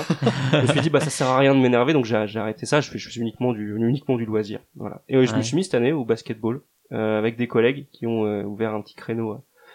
et j'ai j'ai j'ai la, la, super euh, la super possibilité de me faire humilier chaque semaine par des mecs qui en font depuis très très longtemps. En disant regarde à droite, là je suis passé, non je suis passé à droite, t'as vu Qui font deux têtes de plus que toi, même pas Non, même pas, même pas, même, pas. non, même taille, mais voilà. Donc voilà. J'ai une question pour vous deux. Je sais pas si vous pratiquez comme moi du coup les, les sports euh, euh, que je, moi je considère comme plus ludiques. Donc euh, on va dire euh, le billard, les fléchettes, les trucs de bar un peu comme ça, ou le baby foot même. Le hockey sur table. Ou le air hockey, ouais. J'adore ça, moi. J'adore ça aussi. ou le, bah, le flipper, hein. moi, pour moi, le flipper, ça rentre aussi. C'est chiant. Ça rentre aussi dans le truc. Euh, ouais, moi j'ai moi j'ai toujours aimé euh, le billard, euh, les fléchettes, ouais, les fléchettes moins. Bah, j'en j'avais un jeu de fléchettes quand euh, chez mes parents et en fait, je remarque que maintenant le mur, il est percé partout autour du C'était des fléchettes euh, en plastique ou c'était les euh, non, non, c'est des fléchettes avec des vrais. ah, les vraies pointes avec en métal, ouais. Quand t'es débutant, faut jouer avec les flèches en plastique parce que. Et euh, ouais, le billard, j'ai toujours, j'ai toujours adoré ça euh, et que j'ai eu la possibilité il y a pas longtemps de, bah, dans, dans, ma nouvelle maison de mettre un billard. Ben J'avais trouvé des trucs à des prix à des prix raisonnables. En me disant bah sur ma salle euh, dans, dans la salle de jeu, je vais pouvoir mettre un, billard pour jouer à une table, c'est des jeux qui font billard table là. Ah oui oui. Et j'ai hésité, je me suis dit mais j'ai déjà pas assez de temps pour le jeu de société, jamais jouer au billard, tu vois. Donc j'ai pas franchi le pas, mais un jour peut-être que je le ferai, mais le billard ouais, moi, moi j'adore ça. Ah, c'était un rêve de gosse d'avoir un joueur à billard. Puis bon, en fait, tu vois, ça m'a, ça m'a un peu passé. Ouais, j'ai fait un peu de, un peu de billard, euh, même euh, pendant un moment avec des collègues, on allait de temps en temps dans un espèce de club euh, pour jouer. Bon, après, j'ai jamais été très bon, mais voilà, ça, ça m'amuse. Fléchette, euh, il y a eu une période, euh, bah, je sais pas si tu l'as déjà remarqué, mais il y a des, il y a des périodes comme ça où il y a des, des, des trucs qui, qui font que le marketing fait que euh, tout le monde a ça chez lui à un moment, tu vois. À un Noël, euh, c'est le truc qui est acheté cette année-là. Bah nous, à un Noël, on a eu euh, effectivement le truc de fléchette euh, électronique là, et euh, donc là, euh, j'ai pas mal joué, ouais, effectivement. Ouais, c'est des trucs que j'aime bien, euh, que j'ai pratiqué un peu. Ouais. Et toi aussi, du coup? Ouais, bah ouais, comme j'avais dit. Mais aussi euh, pétanque, mulki, pour moi, ça, ça compte. euh, Ouais, pétanque pour les vacances, pour les vacances, Mulky aussi. Ouais. C'est sympa, ça aussi. Ouais, très bien. Bah, euh, je vous propose de passer au deuxième sujet euh, de ce dossier. Euh, je vais laisser la parole à Cyrus.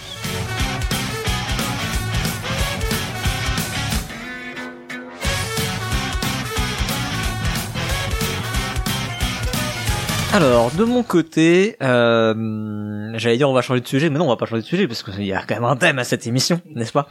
Euh, Mais on va aborder les choses différemment. Moi, je vais essayer de euh, bah, de vous proposer une chronique qui euh, a le titre suivant comment retranscrire les sensations d'un sport dans un jeu de société. Voilà, donc on va parler de euh, des jeux de sport. Voilà. Abandonner l'idée de, de, de faire euh, des jeux de société un sport, mais il y a des jeux qui traitent du sujet du sport, qui simulent des jeux de sport. Et euh, donc c'est de ça dont il va s'agir. La force, la fatigue, l'effort, l'explosivité, l'endurance sont des termes qui sont utilisés dans le sport et on peut leur associer donc des sensations physiques. Je pense que vous en conviendrez, il est quand même plus compliqué, malgré tout ce que a pu nous dire Cargo, euh, d'associer ces termes-là aux jeux de société. À une époque, une maxime circulait dans le monde des éditeurs et auteurs de jeux de société. Cette maxime disait pas de jeux de sport et pas de jeux dans l'espace. Ça me fait penser à Rencontre Cosmique, moi. Ouais, non, mais bien sûr, il y avait, il y avait des contre-exemples. oui, voilà. Mais euh, c'était, c'était une maxime qui circulait.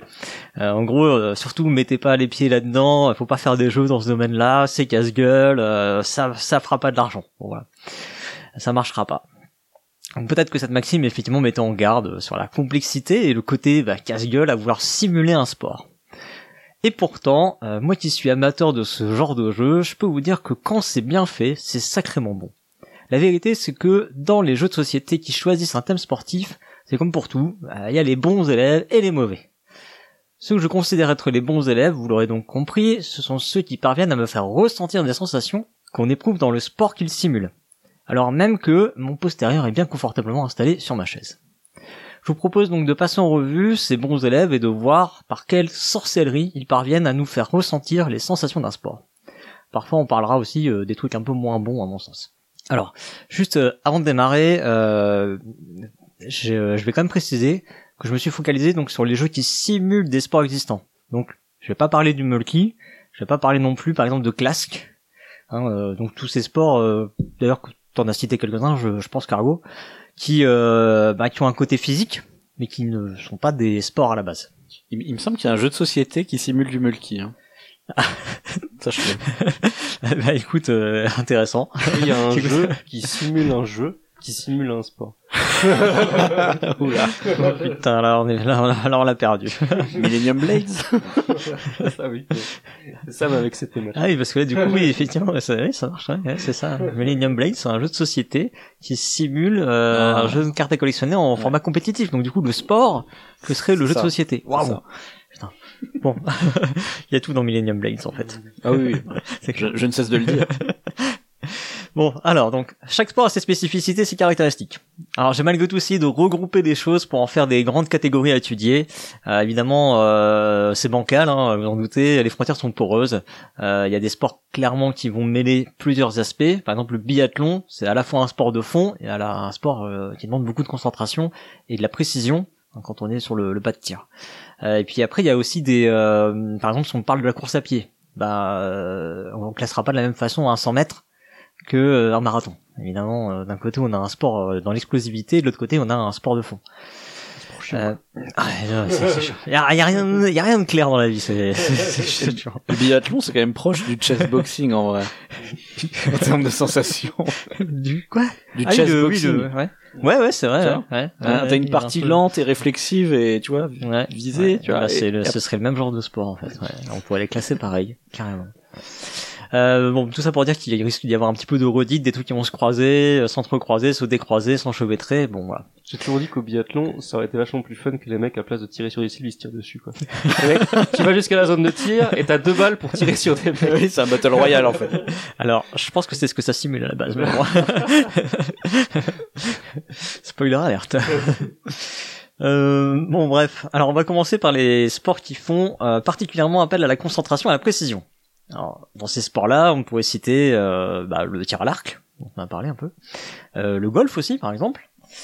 Euh, et donc dans les jeux de société qui simulent ce genre de sport. Alors il y a des jeux hein, sur le, le golf, je me rappelle plus, il y en a un qu'on a pseudo essayé à Essonne. Tiny mini golf. Voilà, bon, je suis pas euh, bon. euh, clairement, c'est le genre de jeu qui, bah, qui s'appuie vraiment sur l'aspect précision. Tu vois. Est-ce que pour autant, on est, euh, on a l'impression de jouer à du golf Je pense que le, toi, le golf typiquement, il a besoin de cette dimension de nature, de, de grand espace.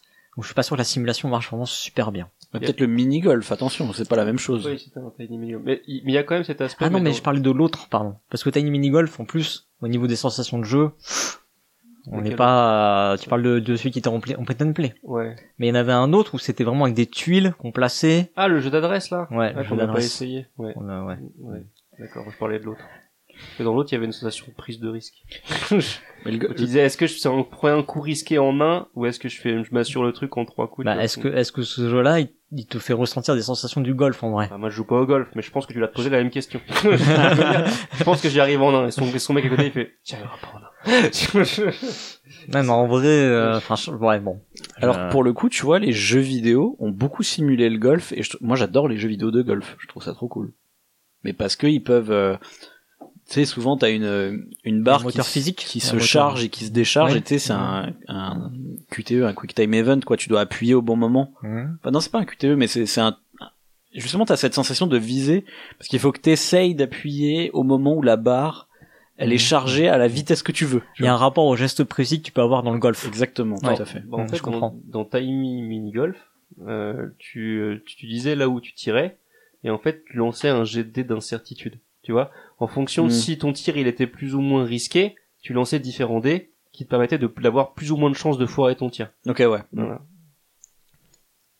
Alors que si c'était de la pichenette. Bah, c'est déjà incertain. Ah. Alors justement, parce que quoi de mieux que la pichenette et consort pour euh, simuler des jeux qui se basent sur la concentration et la précision? Bah oui. Compact Curling par exemple.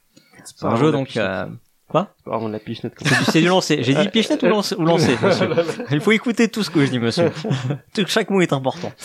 Euh, donc dans Compact Curling, on va on va retrouver donc bah, ce, ce principe de la précision du lancer. euh, voilà. Alors, on n'a pas la course d'élan. qui, Je pense quand même. Alors j'ai jamais pratiqué le, le curling, mais On n'a je pas le pense que balai. c'est quand même important. On n'a pas le Il balai. n'y a pas le balai non plus.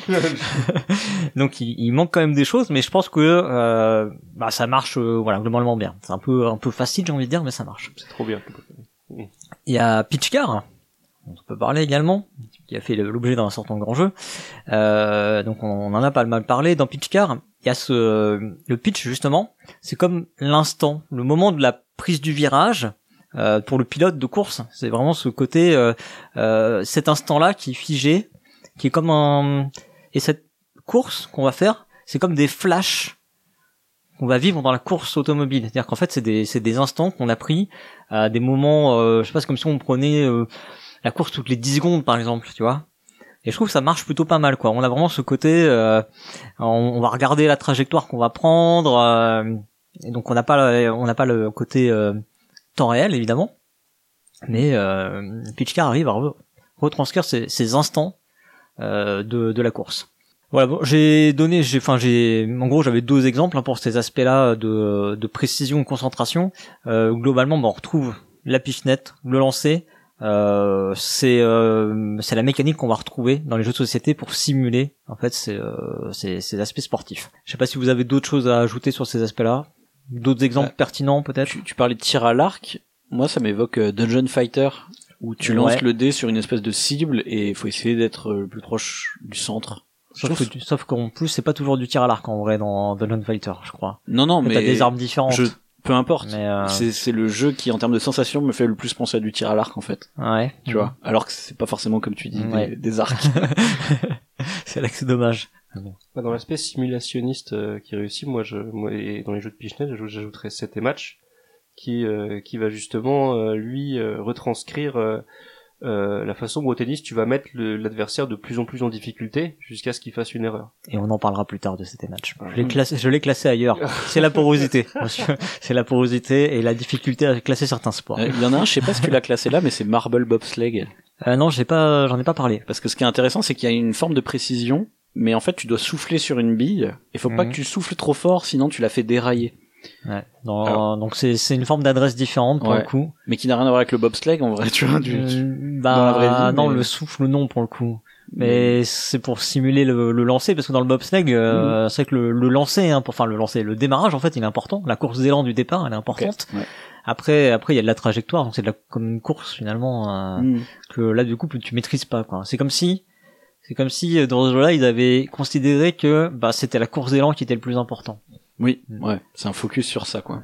D'ailleurs, je peux, enfin, petite euh, légère digression, mais en fait, c'est ça aussi qui est intéressant dans ces jeux de sport.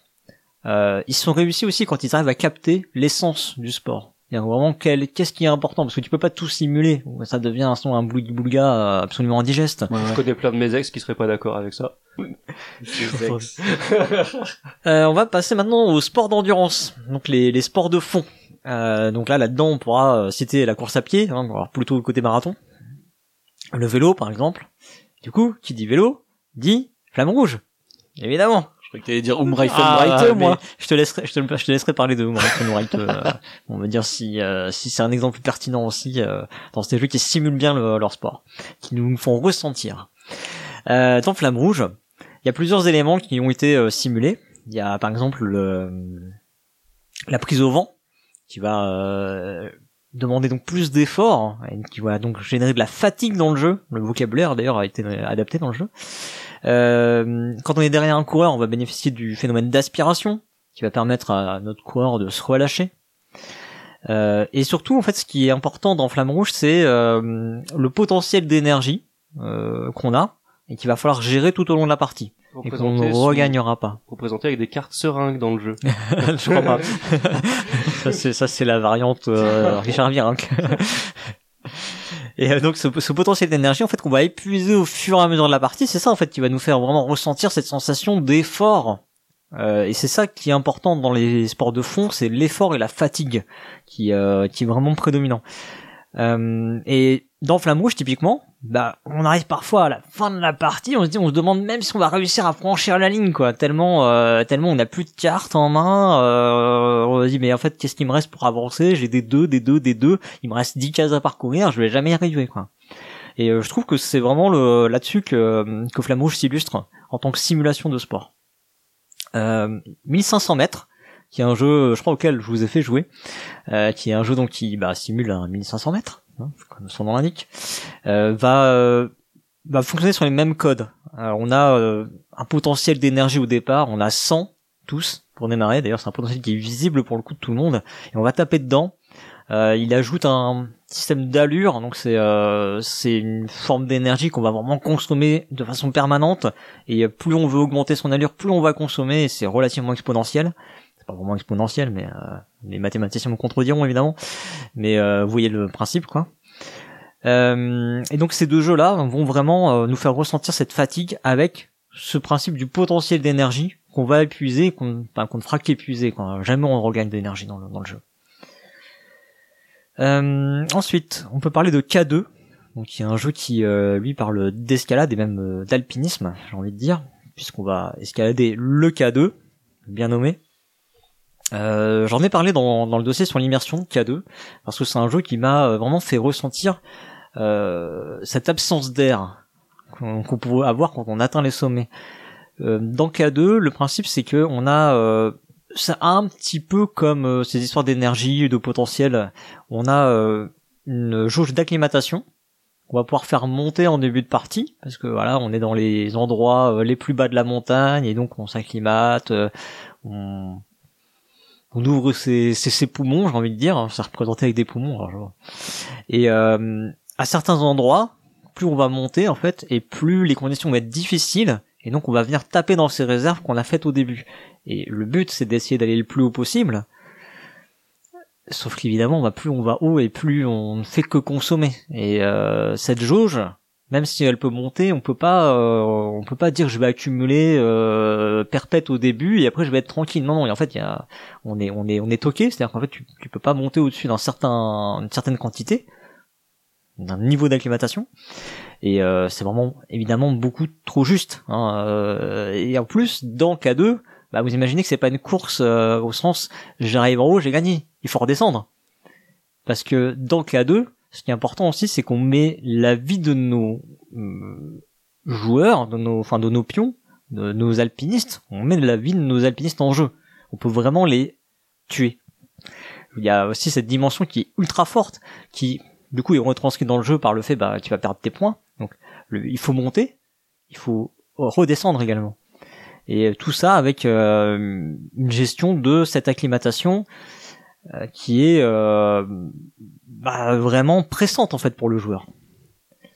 C'est un jeu qui lui du coup va plutôt s'appuyer sur des notions de prise de risque en plus de euh, de ces aspects de, de potentiel d'énergie, j'ai envie de dire de voilà Euh, comme euh, comme on le retrouve dans euh, dans Flamme Rouge. Euh, alors je vais passer à un truc qui pour le coup a pas grand chose à voir. Là on était plutôt sur euh, cette énergie qu'on va consommer etc. Et il y a un autre jeu qui parle d'alpinisme aussi, mais plutôt de d'escalade lui pour le coup. C'est Grimpe, un jeu euh, qui était paru chez Scorpion Masqué. Euh, et lui, il prend, euh, il prend un, comment dire, un, euh, il prend un pari inverse. Euh, il, il va pas jouer sur le sur l'endurance, il va jouer sur l'effort. Peut-être aussi parce que c'est de l'escalade et du coup c'est un effort plus euh, peut-être plus dans l'explosivité. On abordera après. Euh, mais lui, en fait, il se base vraiment sur. euh, c'est un jeu d'adresse. Il faut que j'explique un petit peu parce que c'est un jeu qui est pas très connu pour le coup. Euh, c'est euh, un jeu dans lequel on a des cartes qui sont trouées. Et il va falloir placer ses doigts dans les trous comme si c'était des prises. Et il va falloir donc franchir un mur. Comme ça, il y a plusieurs cartes qui sont empilées sur la table, qui sont posées sur la table les unes derrière les autres. Il va falloir dire, bah voilà, euh, euh, mon auriculaire, il va se mettre dans les trous rouges. L'index, il va se mettre dans les trous jaunes. Et puis euh, peut-être le majeur il va se mettre dans les trous verts et donc il faut que tu arrives à, à positionner tes doigts comme ça pour parcourir la paroi qui est sur la table. Donc il y a un vrai effort physique pour le coup, alors qui reste euh, relatif, on est d'accord, hein, mais euh, il y a une notion d'adresse, de dextérité, de vraiment, enfin il faut comprendre que il faut de l'agilité aussi avec ses doigts pour pouvoir réussir à monter cette paroi quoi. Comme en escalade en fait où vraiment il y a des moments bah il faut que tu tu sautes pour attraper des prises, il faut que tu euh, là il y a vraiment euh, une forme de souplesse à avoir et c'est complètement retranscrit dans le jeu qui prend ce pari à fond. Euh, c'est assez euh, assez unique comme jeu. Je, On voilà, n'a pas professeur, tu veux réagir On a pas parlé de Twister d'ailleurs. Twister, euh, mais lui ne simule pas un sport. oui, non, mais là tu vois, c'est un peu un Twister des doigts. ouais, c'est ça, ouais. tu vois. oui. C'est vrai que tu le dis comme ça, c'est peut-être plus parlant euh, podcastiquement. Je, je suis, je suis étonné que tu le, tu le classes dans les trucs de fond parce que. Alors, euh, en fait, c'est juste une transition plutôt pour, Ah, euh, parce que je dis, en fait, c'est plutôt un sport d'explosivité, effectivement, l'escalade. Mais, euh, Mais là, ouais, le- le- comme t'as dit, le, le- la, la focale, elle est beaucoup plus sur l'aspect chercher des prises. Parce qu'en vrai, quand tu joues à grimpe, t'es plus en mode. Ok, euh, ah, quel par où je passe maintenant. ouais. par où je passe maintenant, ouais. Mm. Quel doigt je lâche et quel doigt et je vais l'emmener où, quoi. Mm. Tu vois, c'est un peu ça. J'arrive pas à m'ôter l'esprit plein de répliques crades. bah oui, des trucs. Je vois bien que tu te retiens, depuis tout non, à j'en ai déjà fait une tout à l'heure, alors je pas. Moi, j'avais joué, euh, alors j'ai plus le nom, euh, vous allez m'aider, euh, un jeu à la cour avec des, des courses de chars, un vieux jeu. Ave César. Voilà. Bah, j'ai pensé à ça. ouais. Ouais, j'y pensais aussi parce que tu peux aussi ne pas terminer la course à Ave César si t'as dépensé toute ton énergie. Mais où, euh, moi je trouve que tu vois, Flamme Rouge, il représente pas, bon après, je, je vais pas citer Umreifenbreite parce que, en vrai, je trouve que le la focale, elle est pas non plus sur l'énergie dans. Je, je crois, de mémoire, je crois pas. Je pense que c'est pour ça qu'il m'a fait moins, moins de sensations que Flamme Rouge. Disons que t'as quand même une gestion des potentiels, c'est-à-dire que chacun de tes, euh, tes coureurs pourra faire euh, un ou deux sprints, plus ou moins, euh, dans la partie. Mais euh, disons que là où je trouve que j'ai beaucoup plus une sensation de gestion d'énergie, c'est dans Leader One, tu vois. Et j'y ai pas joué. ou euh, ou même dans le lièvre et la tortue de David, celui de David Parlett. Bah, j'ai pas joué non plus. Ah bah voilà. Moi je trouve que tu vois les- la gestion de potentiel ça marche mieux dans ces jeux-là alors que Flamme Rouge je trouve que c'est beaucoup plus sur le choix simultané Mhm. et le euh, Oui, il y a aussi ce côté, double c'est vrai. euh. C'est vrai, c'est vrai que j'en- j'en ai pas parlé, j'y ai, j'y ai- j'y ai pensé, mais c'est vrai que je l'avais pas écrit. Euh, Il y a ce côté, effectivement, quand tu subis une attaque, je pense qu'en vélo, tu vois, des fois, bah, tu la vois pas trop venir. Donc le mec, Mm. il peut venir de derrière, etc. S'il se lance bien, tu, tu peux être pris au dépourvu. Et je pense que c'est ça que veut simuler aussi la simultanéité dans le jeu. C'est, bah, en fait, tu sais pas trop si le mec, il va, il va te taper un sprint euh, avec un 7 ou un 9, et que toi, tu vas rester avec un 3, et donc tu vas te faire décrocher, quoi. Ça. Et du coup, finalement, tu ressens un peu aussi une autre forme de, de pseudo temps réel, parce que c'est pas du temps réel, via le choix simultané, parce que tu dis ah, c'est il- l'instant aussi, euh, comme je disais avec Comme tu disais Car, avec Pitch Car, exactement. Mm, ouais. Et tu vois, euh, je trouve que dans Heat, le, qui est du coup le descendant de Flamme Rouge, tu ressens plus le côté gestion de potentiel, tu vois, je trouve. Le, le côté, à un moment donné, mon bolide, il va, il va, je sais pas comment dire, euh, perdre du potentiel. Il Ah va ouais percuter la barrière sur un virage important. Euh, non, mais ouais. tu sais, c'est, je prends des risques, euh, quitte à niquer mon moteur à fond, quoi, tu vois. Alors, je, on parlera après des sports mécaniques, effectivement. Mm, ouais, ok. Nous étions sur grain. Bon, on était sur grimpe, ouais. Alors, j'ai j'ai effectivement un peu, un peu mal, euh, mal foutu ma, ma transition, mais euh, je vous avais prévenu hein, que Ouais, je l'avais dit en privé que j'étais j'étais un peu, un peu dans la, je sais pas, j'étais, j'étais, j'étais dans le dur. Pas faire cette chronique. J'étais dans le dur. Je sais pas pourquoi, mais j'étais dans le dur. Escalader une montagne de... Ouais, de je game sais, design. ouais, je sais pas, ouais, euh, un truc, un truc, euh, il s'est passé un truc bizarre. au moins. Euh, donc bref, donc l'explosivité. Euh, donc effectivement euh, l'escalade, Euh, mais il y a aussi euh, des sports comme euh, bah, le football, le tennis, le badminton, la boxe par exemple. Et donc le tennis, cargo, n'est-ce pas? Le On va effectivement parler maintenant de 7 match. Ah. Parce que dans 7 match, euh, ce qui arrive à retranscrire le jeu, et je trouve assez fou quand même, c'est même le rythme des échanges. C'est-à-dire que effectivement, il y a cet aspect de précision euh, qu'on qu'on retrouve, euh, qui est simulé grâce à la pichenette. Hein, c'est un jeu de pichenette. Euh, si vous connaissez pas CT Match, allez voir, il y a un, un à quoi qui a été fait par euh, par Flavien. Il en a parlé très très bien, je trouve. Et euh, dans CT Match, il y a vraiment ce côté échange. On a tous en tête hein, ces matchs de tennis avec des échanges longs euh, et des, euh, des, des, des, reprises de balles très complexes. euh, et il y a vraiment ce côté qui est retranscrit par un, un tir à la corde dans cet match pour bah, montrer en fait l'avantage qu'on prend sur un sur l'autre joueur en le poussant loin, en lui mettant des balles, euh, bah, des euh, merde, aide-moi, des, euh, des Des, des balles des balles courtes là, des des amortis. des amortis, merci, voilà, en lui mettant des amortis. Des, belles balles croisées. longue Voilà. Ou. Mm. Et euh, ça, c'est re- c'est retranscrit du coup par un système de, euh, bah, de, Tir à de la tir à la corde avec un, un système de points. Évidemment, plus tu fais beaucoup et plus tu gagnes de points, et donc plus tu tires la corde entre guillemets vers toi, quoi. Et, euh, et Elodie, en fait, nous disait que quand elle jouait à cet match, elle en chopait même des crampes. C'est-à-dire que le jeu en devient, en fait, physiquement, euh, potentiellement difficile. Les- ces, ces échanges qu'on fait, ce, ce rythme qu'on a envie de d'adopter, en fait, que le jeu nous force un peu quelque part à adopter, euh, malgré nous. On pourrait, on pourrait prendre tout notre temps. Je sais pas Mais- comment elle fait, moi je fais que des ice façon. non, c'est vrai. Non, mais elle a raison, ça peut être, ça peut être long, puis il y a une certaine tension qui se met. Parce que tu, Ouais. tu es tellement, t'es Mhm. investi dans l'échange, qu'il est hors de question que tu le perdes. Ça fait, ça fait 20 coups que t'échanges. Il est, il est sur la limite, je, suis- je suis à un point de le mettre. Il faut tout risquer. Il faut, il faut, il faut, il faut Faut tout je donner. Et il faut pas, euh, il faut pas, il faut pas que je prenne de risques, quoi. Ouais. Enfin, il faut pas que, il faut pas que je, il faut, il faut, pas que je perde le point, il faut que je prenne tout, tout ce que je peux pour ne pas, pour ne pas le perdre. Non, c'est un, c'est un, c'est un, un jeu qui simule bien ça. Puis en plus, c'est vraiment une, une vraie tension où il y a, généralement, quand tu joues ces matchs, tu dis plus rien. Les joueurs sont concentrés, on est tous muets. Et comme dans un match de tennis où, fait, ouais. en fait, il y a, euh, il y a un, il y a un, il y a un énorme silence. Euh, à l'anecdote, une fois j'étais à à Roland Garros, et il y a l'arbitre, au, dé- au début d'un point, donc avant que le mec commence à servir, il dit, excuse me, excuse me sir. Et il a demandé aux, aux spectateurs d'arrêter de manger des chips, parce que ça faisait des bruits dans le stade. Sérieux Donc euh, ça, ça retransmet bien le truc du, ouais, il y a une tension et on est concentré, on est, on est, dans, on est dans la zone, tu vois, on est dans la zone. Ouais. Pour moi, c'est pour le coup, c'est un jeu de sport qui retranscrit peut-être le mieux son sport. Euh, je, je me suis jamais amusé à faire un top, mais je trouve que c'est vraiment euh, un des un des meilleurs dans ce domaine. Puis, et puis à cet match, j'ai un super coup droit. Ah, là, là, ça marche mieux. T'as essayé de prendre tes adversaires au tennis à cet match? Euh, bah oui, bah là c'est beaucoup plus facile. hein. Ah, voilà, c'est mieux. euh, ah, moi, j'ai pas trop d'autres exemples, en tout cas pertinents, dans ce domaine des, euh, des jeux de sport euh, qui simulent des sports d'explosivité.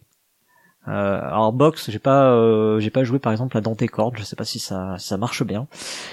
Euh, après euh, football, il y a plein de jeux sur le football, mais finalement, euh, Moi j'en ai j'en ai joué, enfin j'ai- j'en ai parlé de un qui s'appelle Edge of Soccer, n'y jouez pas. Mais par contre, Street Soccer, c'est très bien. Street Soccer. Mm, Très cool. C'est il y, y a le côté justement euh, réfléchir à comment tu places tes joueurs et tout et pareil la balle un coup elle va aller d'un- dans un sens et dans l'autre puisqu'on joue chacun son tour, Ouais. tu vois. Mm. Ce qui est pas forcément réaliste pour le football mais euh, moi j'aime bien Street Soccer. Alors on pourra peut-être en reparler dans un autre segment parce que euh, parce que le football je l'ai biclassé et du coup il est aussi ailleurs. Mais sur l'explosivité, qu'est-ce par explosivité en fait l'explosivité en fait c'est la c'est la, la force, le, le réflexe. Toi c'est vraiment c'est euh, c'est des euh, c'est c'est du, punch quoi. Tu vois les, les des sports euh, qui vont demander euh, j'ai de l'explosivité. Et en fait tu peux tu peux être relativement statique et d'un seul coup on te demande un effort très ouais. très très violent. Moi, moi je pense du coup au- forcément aux jeux de combat Oui, bah les jeux de combat, bah tu vois, euh, cl- clairement c'est de l'explosivité. hein. Mm. Et le truc, c'est que la plupart des, des jeux de société de combat sont plutôt des hommages à des jeux vidéo. Mm. Je pensais à Yomi, à Combo Fighter, à euh, BattleCon, tout ça, on peut en citer plein. Mais il y en a un par contre qui peut être plus proche d'un sport physique et, et- où il y a vraiment ce côté explosivité, je trouve, c'est Duel. Tu sais, le jeu de Rainer Knizia. Ah, jamais joué non plus. T'as jamais joué à ça? Non. Parce qu'il y a vraiment le côté que quand tu vas jouer tes cartes, en fait, tu fais... euh, soit tu fais juste un mouvement, soit tu vas faire des mouvements, puis une attaque. Donc tu sais, c'est vraiment comme si tu faisais, euh, j'imagine, c'est ça, une estoc. Comme si t'enchaînais des ouais, En ouais, escrime. Mm. Et l'autre doit pouvoir répliquer avec euh, les mêmes cartes quoi euh, que tu joues, qui sont des cartes chiffrées en fait. Donc tu vois, ça représente à la fois la quantité de déplacement que tu fais et la portée de ton attaque et des trucs comme ça. Enfin, c'est, je sais pas, je trouve qu'il y a vraiment un côté euh, plus explosif dans, dans Duel que dans d'autres jeux. euh, Mm.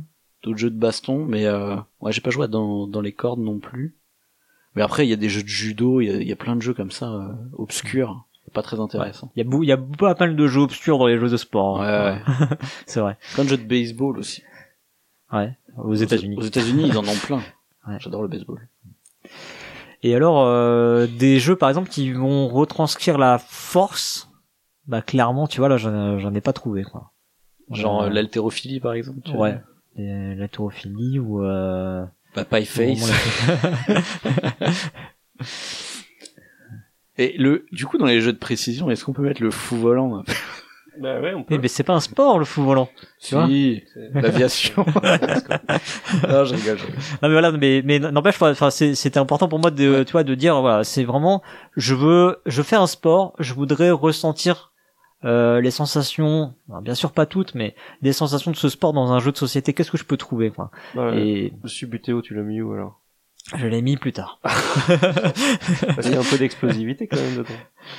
Mais en, en vrai, c'est marrant parce que tous ces sports, même, tu vois, les trucs d'haltérophilie, tout ça, eh ben, il y a eu toujours des simulations en jeu vidéo, tu vois.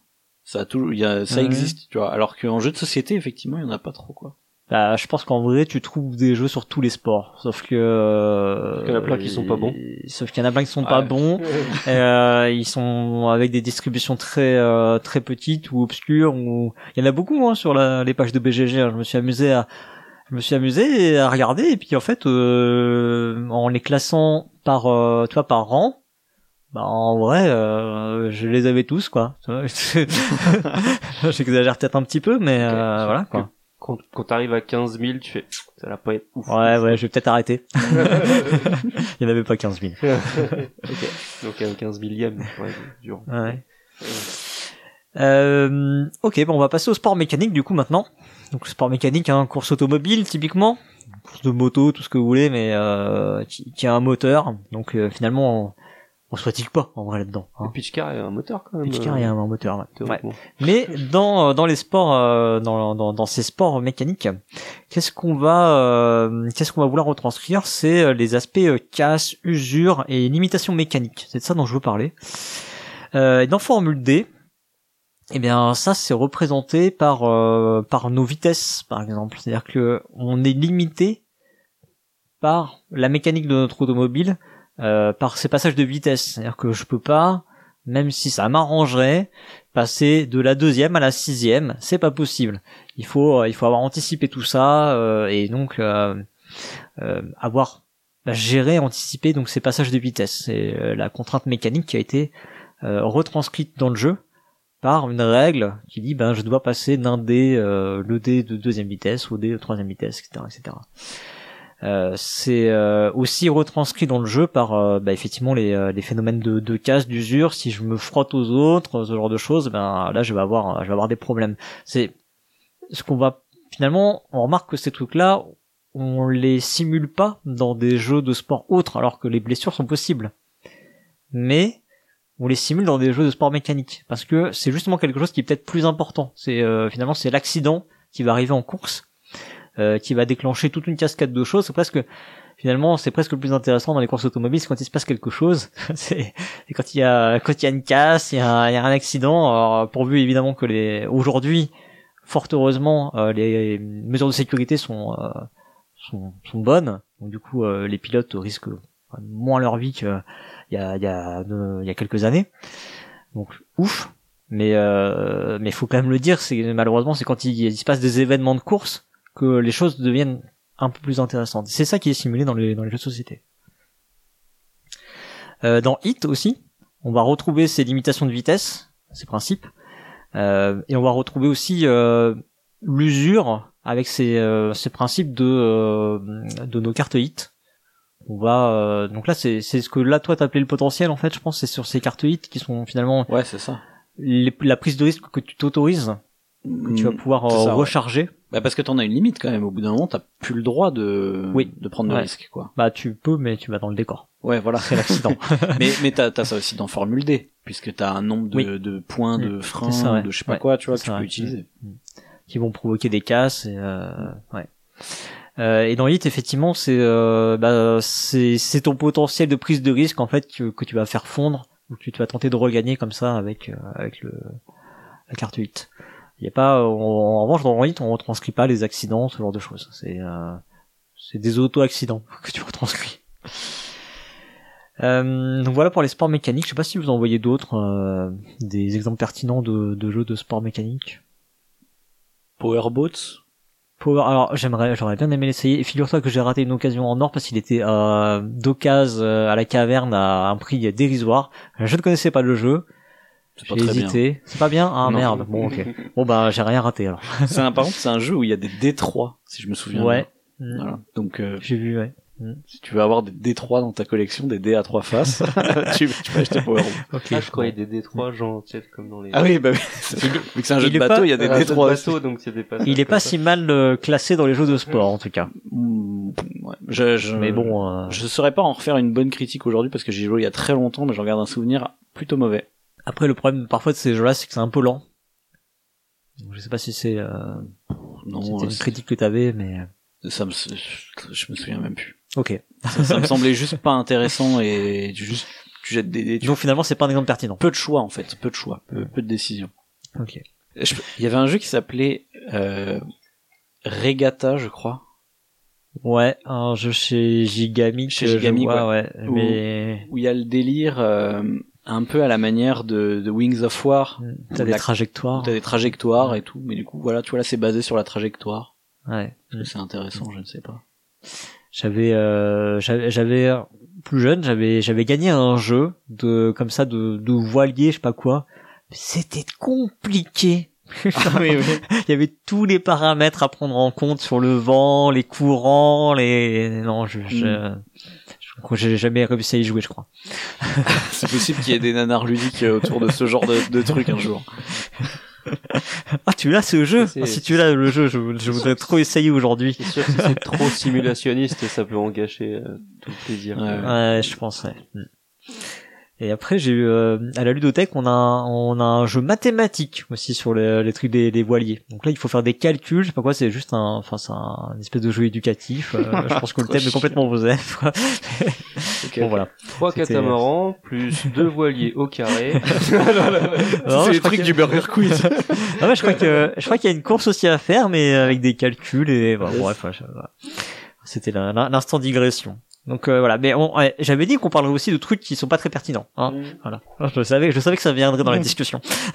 Dans les trucs pas, ter- pas, pas pertinents, t'as pas cité ça passe ou ça casse. C'est le jeu avec les voitures qui se rentrent dedans là. Vous connaissez pas ça passe ou ça casse? Non, je vois pas. Ah putain, faut que je fasse jouer à ça. C'est nul. C'est vraiment nul.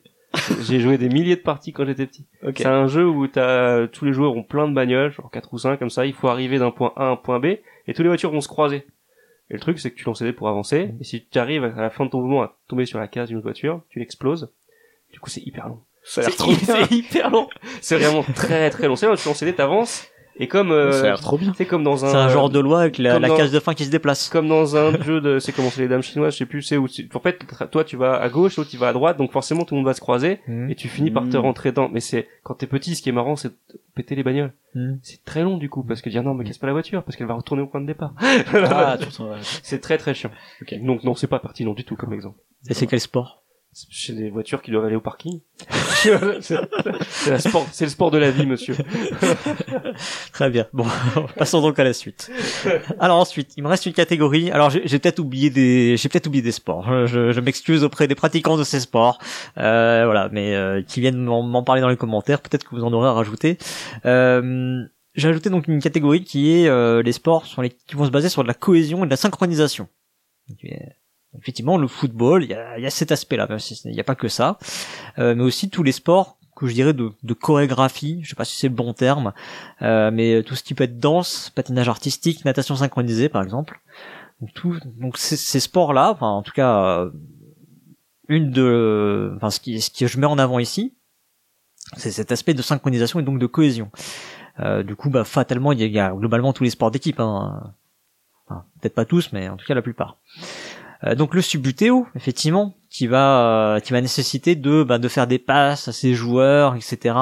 Qui va euh, donc euh, aussi se baser sur euh, la capture d'un instant d'une action sur lequel on va pouvoir intervenir si je dis pas de bêtises hein, du coup parce qu'il y a des il y a des gens qui nous ont repris dans les commentaires du, euh, du sortant le grand jeu c'était toi hein, c'est ça on peut, Ouais, on parce que quand l'attaquant joue son coup, le défenseur peut euh, en temps réel défendre réagir immédiatement. Vraiment, il faut qu'il tape, l'autre il tape, il faut taper immédiatement après, quoi.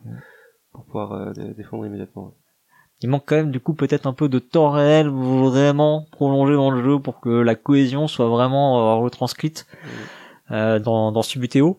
Mais je trouve que c'est un exemple qui, voilà, sur ces aspects-là, marchouille un peu. Euh, après, il y a sûrement, euh, alors pour le coup, j'ai pas essayé, mais euh, 7 match volé, donc la, la variante volleyball de, de, de 7 match, euh, dans lequel il va falloir on a une contrainte en fait dans enfin on n'a pas c'est pas une contrainte mais on est quand même un très incité à faire des passes dans son terrain avant d'aller renvoyer la balle de l'autre côté. Euh, donc euh, là on va euh, plutôt travailler aussi la cohésion et la synchronisation plutôt sur les aspects de précision finalement là dans ces deux jeux là finalement on rejoint euh, les, les jeux de pré enfin, qui se basent plutôt sur la précision et donc euh, bah on est sur les jeux de pichenette typiquement. Euh, et enfin, euh, je vais parler quand même de Sink or Swim, qui est un jeu sur le thème de la natation synchronisée, et qui arrive, alors en particulier sur le twist du premier scénario, à aller retran- retranscrire cette idée de, bah, il faut jouer effectivement ensemble, exactement de la même façon, en même temps, même si ça peut être légèrement décalé parce que parce qu'on n'est pas forcément des pros de la natation synchronisée, mais euh, voilà, il y a ce, ce twist du premier scénario qui vraiment va nous inciter à faire des actions simultanément les mêmes actions. Euh, et puis, bah, le principe du jeu, c'est quand même aussi bah, de s'entendre sur euh, les cartes qu'on va jouer, etc.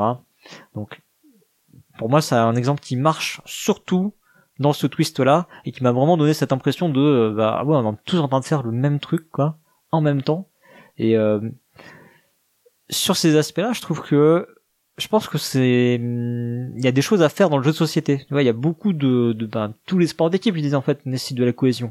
Et je pense que le jeu de société permet ça. On a des mécaniques aujourd'hui qui font appel à de la coopération limite, enfin, pardon, la coopération en, euh, communication limitée. Euh, donc je pense qu'on on a des outils en fait pour permettre euh, de retranscrire ces sensations-là, de synchronisation, de. Je pense qu'on est peut-être un peu frileux. Je reviens sur la maxime du début. pas de jeu de sport, on est peut-être un peu frileux, tu vois, d'aller s'engager sur bah, des jeux de sport effectivement. et a fortiori, je pense sur des jeux de danse, de patinage artistique, tu vois, de effectivement de natation synchronisée, euh, qui sont peut-être pas les sports les plus en vue, mais euh, sur lesquels je pense que le jeu de société a pas mal d'outils pour aller les simuler de façon correcte. Mais on n'en voit pas des jeux comme ça.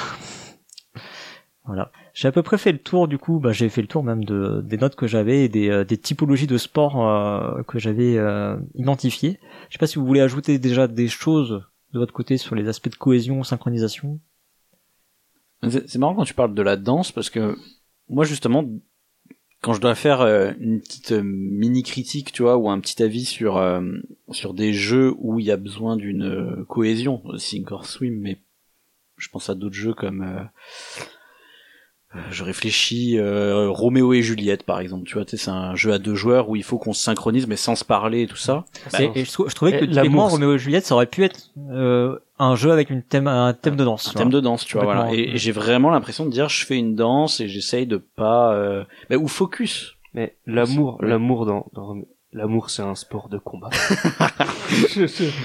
c'est nion après nion tout le temps. La sociologie est un sport de combat. non mais euh, focus de de Romain Galonnier et euh, Antonin Bocara. Exactement.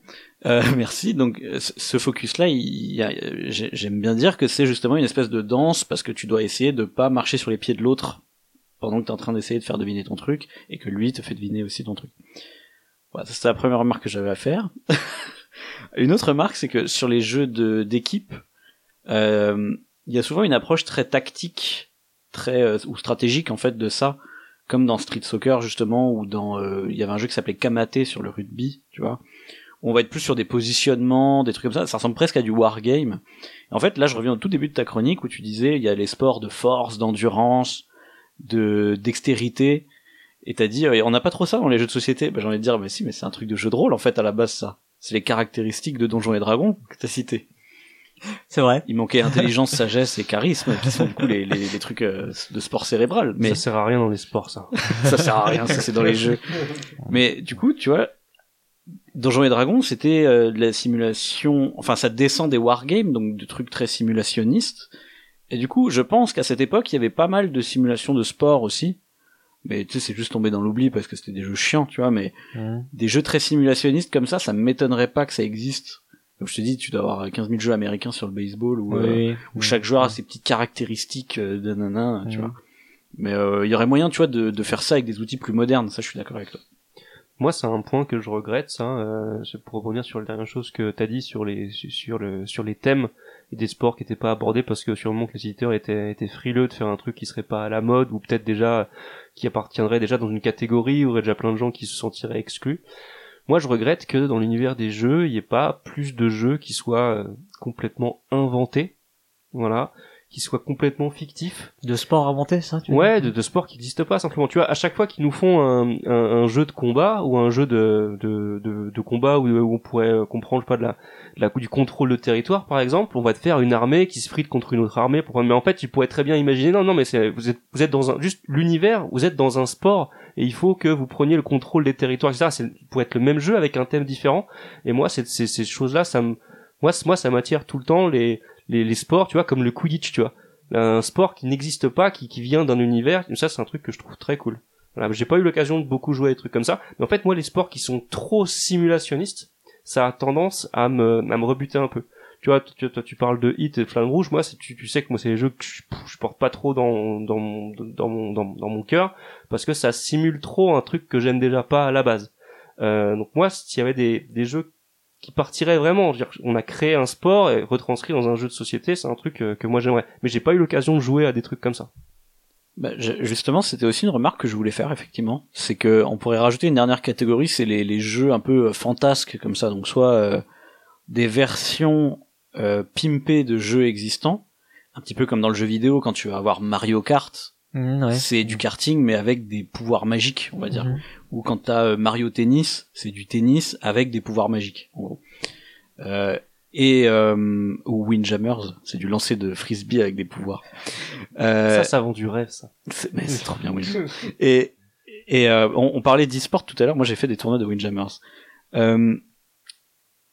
Euh, je disais, donc soit ça va être des trucs un peu fantasques basés sur des sports existants, soit effectivement ça existe des jeux de société euh, de, de sport qui n'existent pas comme ça. Et généralement, c'est dans des futurs dystopiques, tu sais pas pourquoi, où euh, tu vois c'est un sport ultra violent et où on se tue et tout comme ça. C'est souvent comme ça. Euh, notamment, bah t'as as aussi euh, depuis les battle royale, t'as aussi toute une euh, toute une partie de, de toute une branche de jeux de société qui essaye de faire du battle royale, mais il y en a aucun qui arrive vraiment à à être bon et à émerger quoi. Euh, donc les battle royale, ça veut dire on se tue. hein. c'est des sports où on se tue. Et euh, moi, je pense sinon un que j'aime bien, c'est Titan Race. Je sais pas si vous voyez. C'est Mario Kart, hein, basiquement. C'est Ah oui, ça y est, je vois. Ok. tu joues des espèces de Oui. titans euh, qui font du karting et du coup ils se balancent des, des armes. C'était un jeu qui était la paru chez Funforge et puis il y a une Funforge. histoire, euh, tu tournes en rond, je sais pas quoi, tu non? Ouais, en fait, en Tu- fait, les- étais sur un circuit. Euh... c'est pas mal parce que l'excuse qui fait que tu, tu quand t'arrives au bout du plateau, tu reviens au début, c'est qu'en fait t'es sur une planète et vu que t'es un titan, tu fais le tour de la planète en fait. Donc toi ton délire c'est de faire trois fois le tour de la planète. C'est assez marrant, mais euh, vraiment cool Titan Race. Moi j'aime bien, tu Ouais, vois pour le coup. ok. C'est c'est ce qui, je trouve, donne le plus le sentiment de jouer à Mario Kart de, Ouais. en termes de jeu de société, tu vois. En fait, le truc c'est que j'ai bien pensé à ces pseudo sports, mais euh, là, moi je voulais vraiment parler de de de, bah, de jeux qui transcrivent des sensations d'un d'un vrai sport qui existe, bah tu vois. c'est clair. que n'importe qui peut aller faire. Et surtout, ce que ce que j'ai identifié quand quand j'ai pensé à ce sujet, c'est que bah, ces jeux-là, ils vont se focaliser justement sur la particularité qui a été rajoutée à ce sport. C'est-à-dire que tu vois, Mario Kart, effectivement, tu dis c'est du karting, mais avec des pouvoirs, des machins. Donc en fait, le jeu lui se focalise aussi sur les pouvoirs, éventuellement le catch-up. Moi, je pense euh, à Crush and Bash. C'est ça, un Rush and Bash euh, qui euh, qui se focalise sur ces éléments-là, tu vois, de, de Mario Kart, le, le- les tout le machin que tu balances et Oui, euh, et le catch-up, tu vois. Et donc au final, il retranscrit pas tant euh, le, le sport que pourrait être le, le karting. Oui, bah, comme je disais, les jeux de combat qui finalement ressemblent plus à Voilà. des adaptations de jeux vidéo Mm, que de jeux de combat. c'est ça, ouais. Mm, Que de exactement. sport de combat plutôt. Bon, bah, très bien. Bah, en tout cas, merci pour cette euh, pour cette belle euh, belle chronique euh, pleine de pleine de références. Hein. Moi, j'ai noté des, des jeux auxquels que je ne connais pas, auxquels auxquels m'intéresser. Auquel t'as pas envie de jouer du coup. Non, mais il y en a auxquels Une j'ai flamme rouge. euh, bah, très bien. Bah, si vous avez rien de plus euh, à ajouter, je vous propose de, de passer à la je vous propose de passer à la troisième chronique, qui euh, sera l'œuvre de de de de eh bah, de Pionfesseur évidemment. Eh oui. C'est celui qui nous reste. Je te laisse la parole.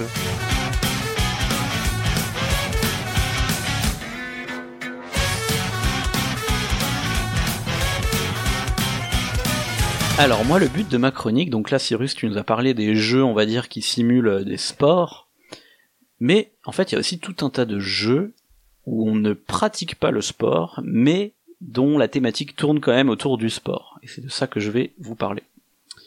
Alors j'ai, euh, j'ai, on va dire, découpé ça en trois grandes catégories. La première grande catégorie, c'est les jeux de paris sportifs. Euh, c'est probablement la catégorie la plus présente en fait parmi ces parmi ces jeux qui ne qui ne sont pas vraiment euh, une pratique du sport. Euh, vous connaissez sûrement Downforce. Ouais. là donc c'est des paris sur des voitures. Euh, Il y a aussi euh, très récemment Ready Set Bet qui là va être dans du pari mais en temps réel donc ça va être plus dans la frénésie du pari on ressent peut-être même plus le, le côté bookmaker là-dedans quoi. Euh, mais je peux citer aussi des plus vieux jeux où ça va être euh, des paris justement sur des, des chevaux comme euh, Longshot, Turf Master ou Horse Fever. Voilà, il y en a pas mal. Donc euh, la particularité des jeux de paris sportifs, c'est que euh, c'est probablement un genre en soi dans le jeu de société, le genre jeu de paris. Euh, et généralement, du coup, c'est un peu confondu. C'est-à-dire qu'à partir du moment où un jeu de société est un jeu de paris, c'est à peu près obligatoirement un jeu dont la thématique va être les paris sportifs. Mm, ouais. Vous voyez ce que je raconte Est-ce qu'il y a des il y a, y a des contre-exemples ou pas Alors il y a des contre-exemples. Euh, par exemple, Packet Chips, qui est sorti assez récemment, qui est finalement un jeu de paris. On fait des paris, mais ouais. Mm. alors c'est très simplifié. Ouais, hein. c'est ça, ouais. mais on parie sur le nombre de chips qui va sortir, tu vois, de, du paquet. C'est un peu Ouais. bizarre comme ça. mais- oui. Mais en vrai, c'est un jeu de paris, hein, ni plus ni moins. Oui, Ce serait, oui. tu remplacerais les chips par des chevaux, ce serait à peu près pareil. Donc voilà, c'est c'est il y a- c'est un c'est un genre en soi quoi dans le jeu de société. Je sais pas vous, hein, moi je dis jeu de paris quoi. Ah oui, oui, non, complètement. hein. Non, un je jeu je suis d'accord avec toi. Mm. Euh, voilà, je sais pas si vous en connaissez d'autres, si vous avez envie d'en citer, si vous aimez ça. Voilà, Bah, c'est pas, et- c'est pas trop un genre que j'aime beaucoup, mais euh, effectivement, il y a euh, Cam- Camel Up ou Camel Cup là. Camel. moi je pense que c'est Amel. que- ah oui, Camel Cup, c'est vrai. Oui, Camel Up, ouais. Ouais. Typiquement, euh, donc là ce serait de la course de Parmi chameau. les, parmi les jeux connus. Euh, au début, j'avais euh, le jeu pour enfants, euh, j'avais escargot préparté, mais sauf que tu paries pas parce que tes, tes, tes cartes tu les as dans la main dès le début. Ouais, mais ça revient à une simplification du principe en vrai. Hein. Ouais, c'est juste que tu peux pas, c'est pas comme dans Downforce où tu peux euh, dire euh, bah c'est la noire qui va Alors, gagner mais ça- sur elle. C'est pour les, c'est Mm. pour les enfants de 6 ans. Ouais. moins, moins. Non, mais pour moi, ouais, ou 5, je sais plus, mais bref. Mais euh, non, pour moi, ça marche. Hein. Je pense que c'est, c'est un, c'est un jeu de paris. Ok, bah ça marche, c'est pas un. Un jeu de paris je- sportif de course d'escargot. Il y a, il y a- il y a aussi un, un sort de sous-branche où je sais pas si on pourrait le qualifier de pari sportif. C'est les jeux où il y a des, des combattants dans une arène et on parie sur lequel va, va gagner à la fin. Par exemple, Colossus Arena de Rainer Knizia qui a été réédité sous le nom Equinox. Ah ouais ouais ouais ouais. Je sais pas si vous Euh, je m'en- euh, en fait, le, le, le thème, c'est qu'on parie sur les trucs qui vont Bah, gagner. à l'époque de Colossus Arena, la, la thématique c'est ils se foutent sur la gueule. Euh, Equinox c'est un peu plus gentil, tu vois, c'est Oui. genre ouais ils font les Jeux Olympiques de la forêt ou je sais pas quoi. Mais il y a ce côté, euh, à ce côté, on parie sur lequel sera vivant en- encore à la fin, quoi. C'est un Mhm. peu ça. Ça serait une course, ce serait exactement la même chose. hein. Et euh, j'avais un autre exemple. Putain, je l'ai oublié. Euh... Merde. Ah si, c'est un autre exemple pas connu du tout. C'est Cheaty Mage, où euh, c'est un jeu japonais. Alors je, je, je vais, non, je vais pas tenter l'auteur parce que je suis pas sûr. euh, où en gros c'est c'est pareil, il y a des monstres qui se battent dans une arène, sauf que nous on est des des mages qui avons fait des paris et donc du coup on peut tricher en lançant des sorts depuis les gradins. Ça c'est marrant. C'est marrant ce que tu dis là, ça me fait penser un peu, euh, enfin, à l'idée d'un d'un challengers, tu vois. Donc les deux decks qui s'affrontent tout seuls, mais où ce serait pas tes decks où tu verrais le contenu des decks. et Ah toi, oui. Tu paries, tu dis les trucs ils vont jouer tout seuls. Trop bonne Toi idée. tu vas juste parier sur ce que tu penses qu'il va gagner, tu vois. C'est trop une bonne idée. Il faudrait faire une variante comme ça. Une, euh, que ce soit un jeu de rapidité parce qu'en vrai, euh, la solution, tu peux la. Ouais, ce sera un autre truc. C'est un, c'est un jeu de gros cerveau en fait. Quoi. Faire. Ouais. C'est un genre de ricochet robot. euh, ce sera un, un jeu dans le genre de, de ricochet robot. Il y a pas Ouais. beaucoup de jeux dans ce genre-là. Bah c'était un peu ce que je définissais dans le dernier dossier, les les jeux d'analyse frénétique Mhm. un peu, tu vois. Mais mais Ricochet Robot, je suis d'accord qu'il est borderline. Euh, voilà, donc ça c'est la première grande catégorie. Euh, la deuxième grande catégorie, c'est les jeux de gestion d'une équipe ou d'un club sportif, du coup. Euh, donc là, les exemples que je peux citer, bah, ça va être Eleven, donc où on va jouer à un club de foot. Euh, mais on peut citer en beaucoup plus vieux Blood Bowl, où euh, là on... Manager, il y a. Alors il y en a deux, ouais. Il y a le Ouais. Blood Bowl et il y a le Team Manager. Où euh, là, du coup, c'est dans un univers, euh, l'univers de Warhammer, donc c'est euh, médiéval fantastique. Mais finalement, c'est quand même du football amé- enfin du, ouais, du football américain, c'est ça. Euh, je peux citer aussi Baseball Highlights, où là on gère une équipe de baseball du futur. Mhm. Euh, je peux bien sûr citer Age of Soccer. Ah bah, comment, ne, comment ne pas le citer Vous irez réécouter le nanar ludique. Mm. Euh. j'espère que tu cites euh, ma, Ligue en Or aussi. Bah, je l'avais noté, j'attendais que tu le dises. Donc Age of Soccer, la Ligue en Or, deux beaux nanars dont on a parlé dans le dernier nanar ludique. N'hésitez pas à faire des cadeaux à des gens que vous aimez pas.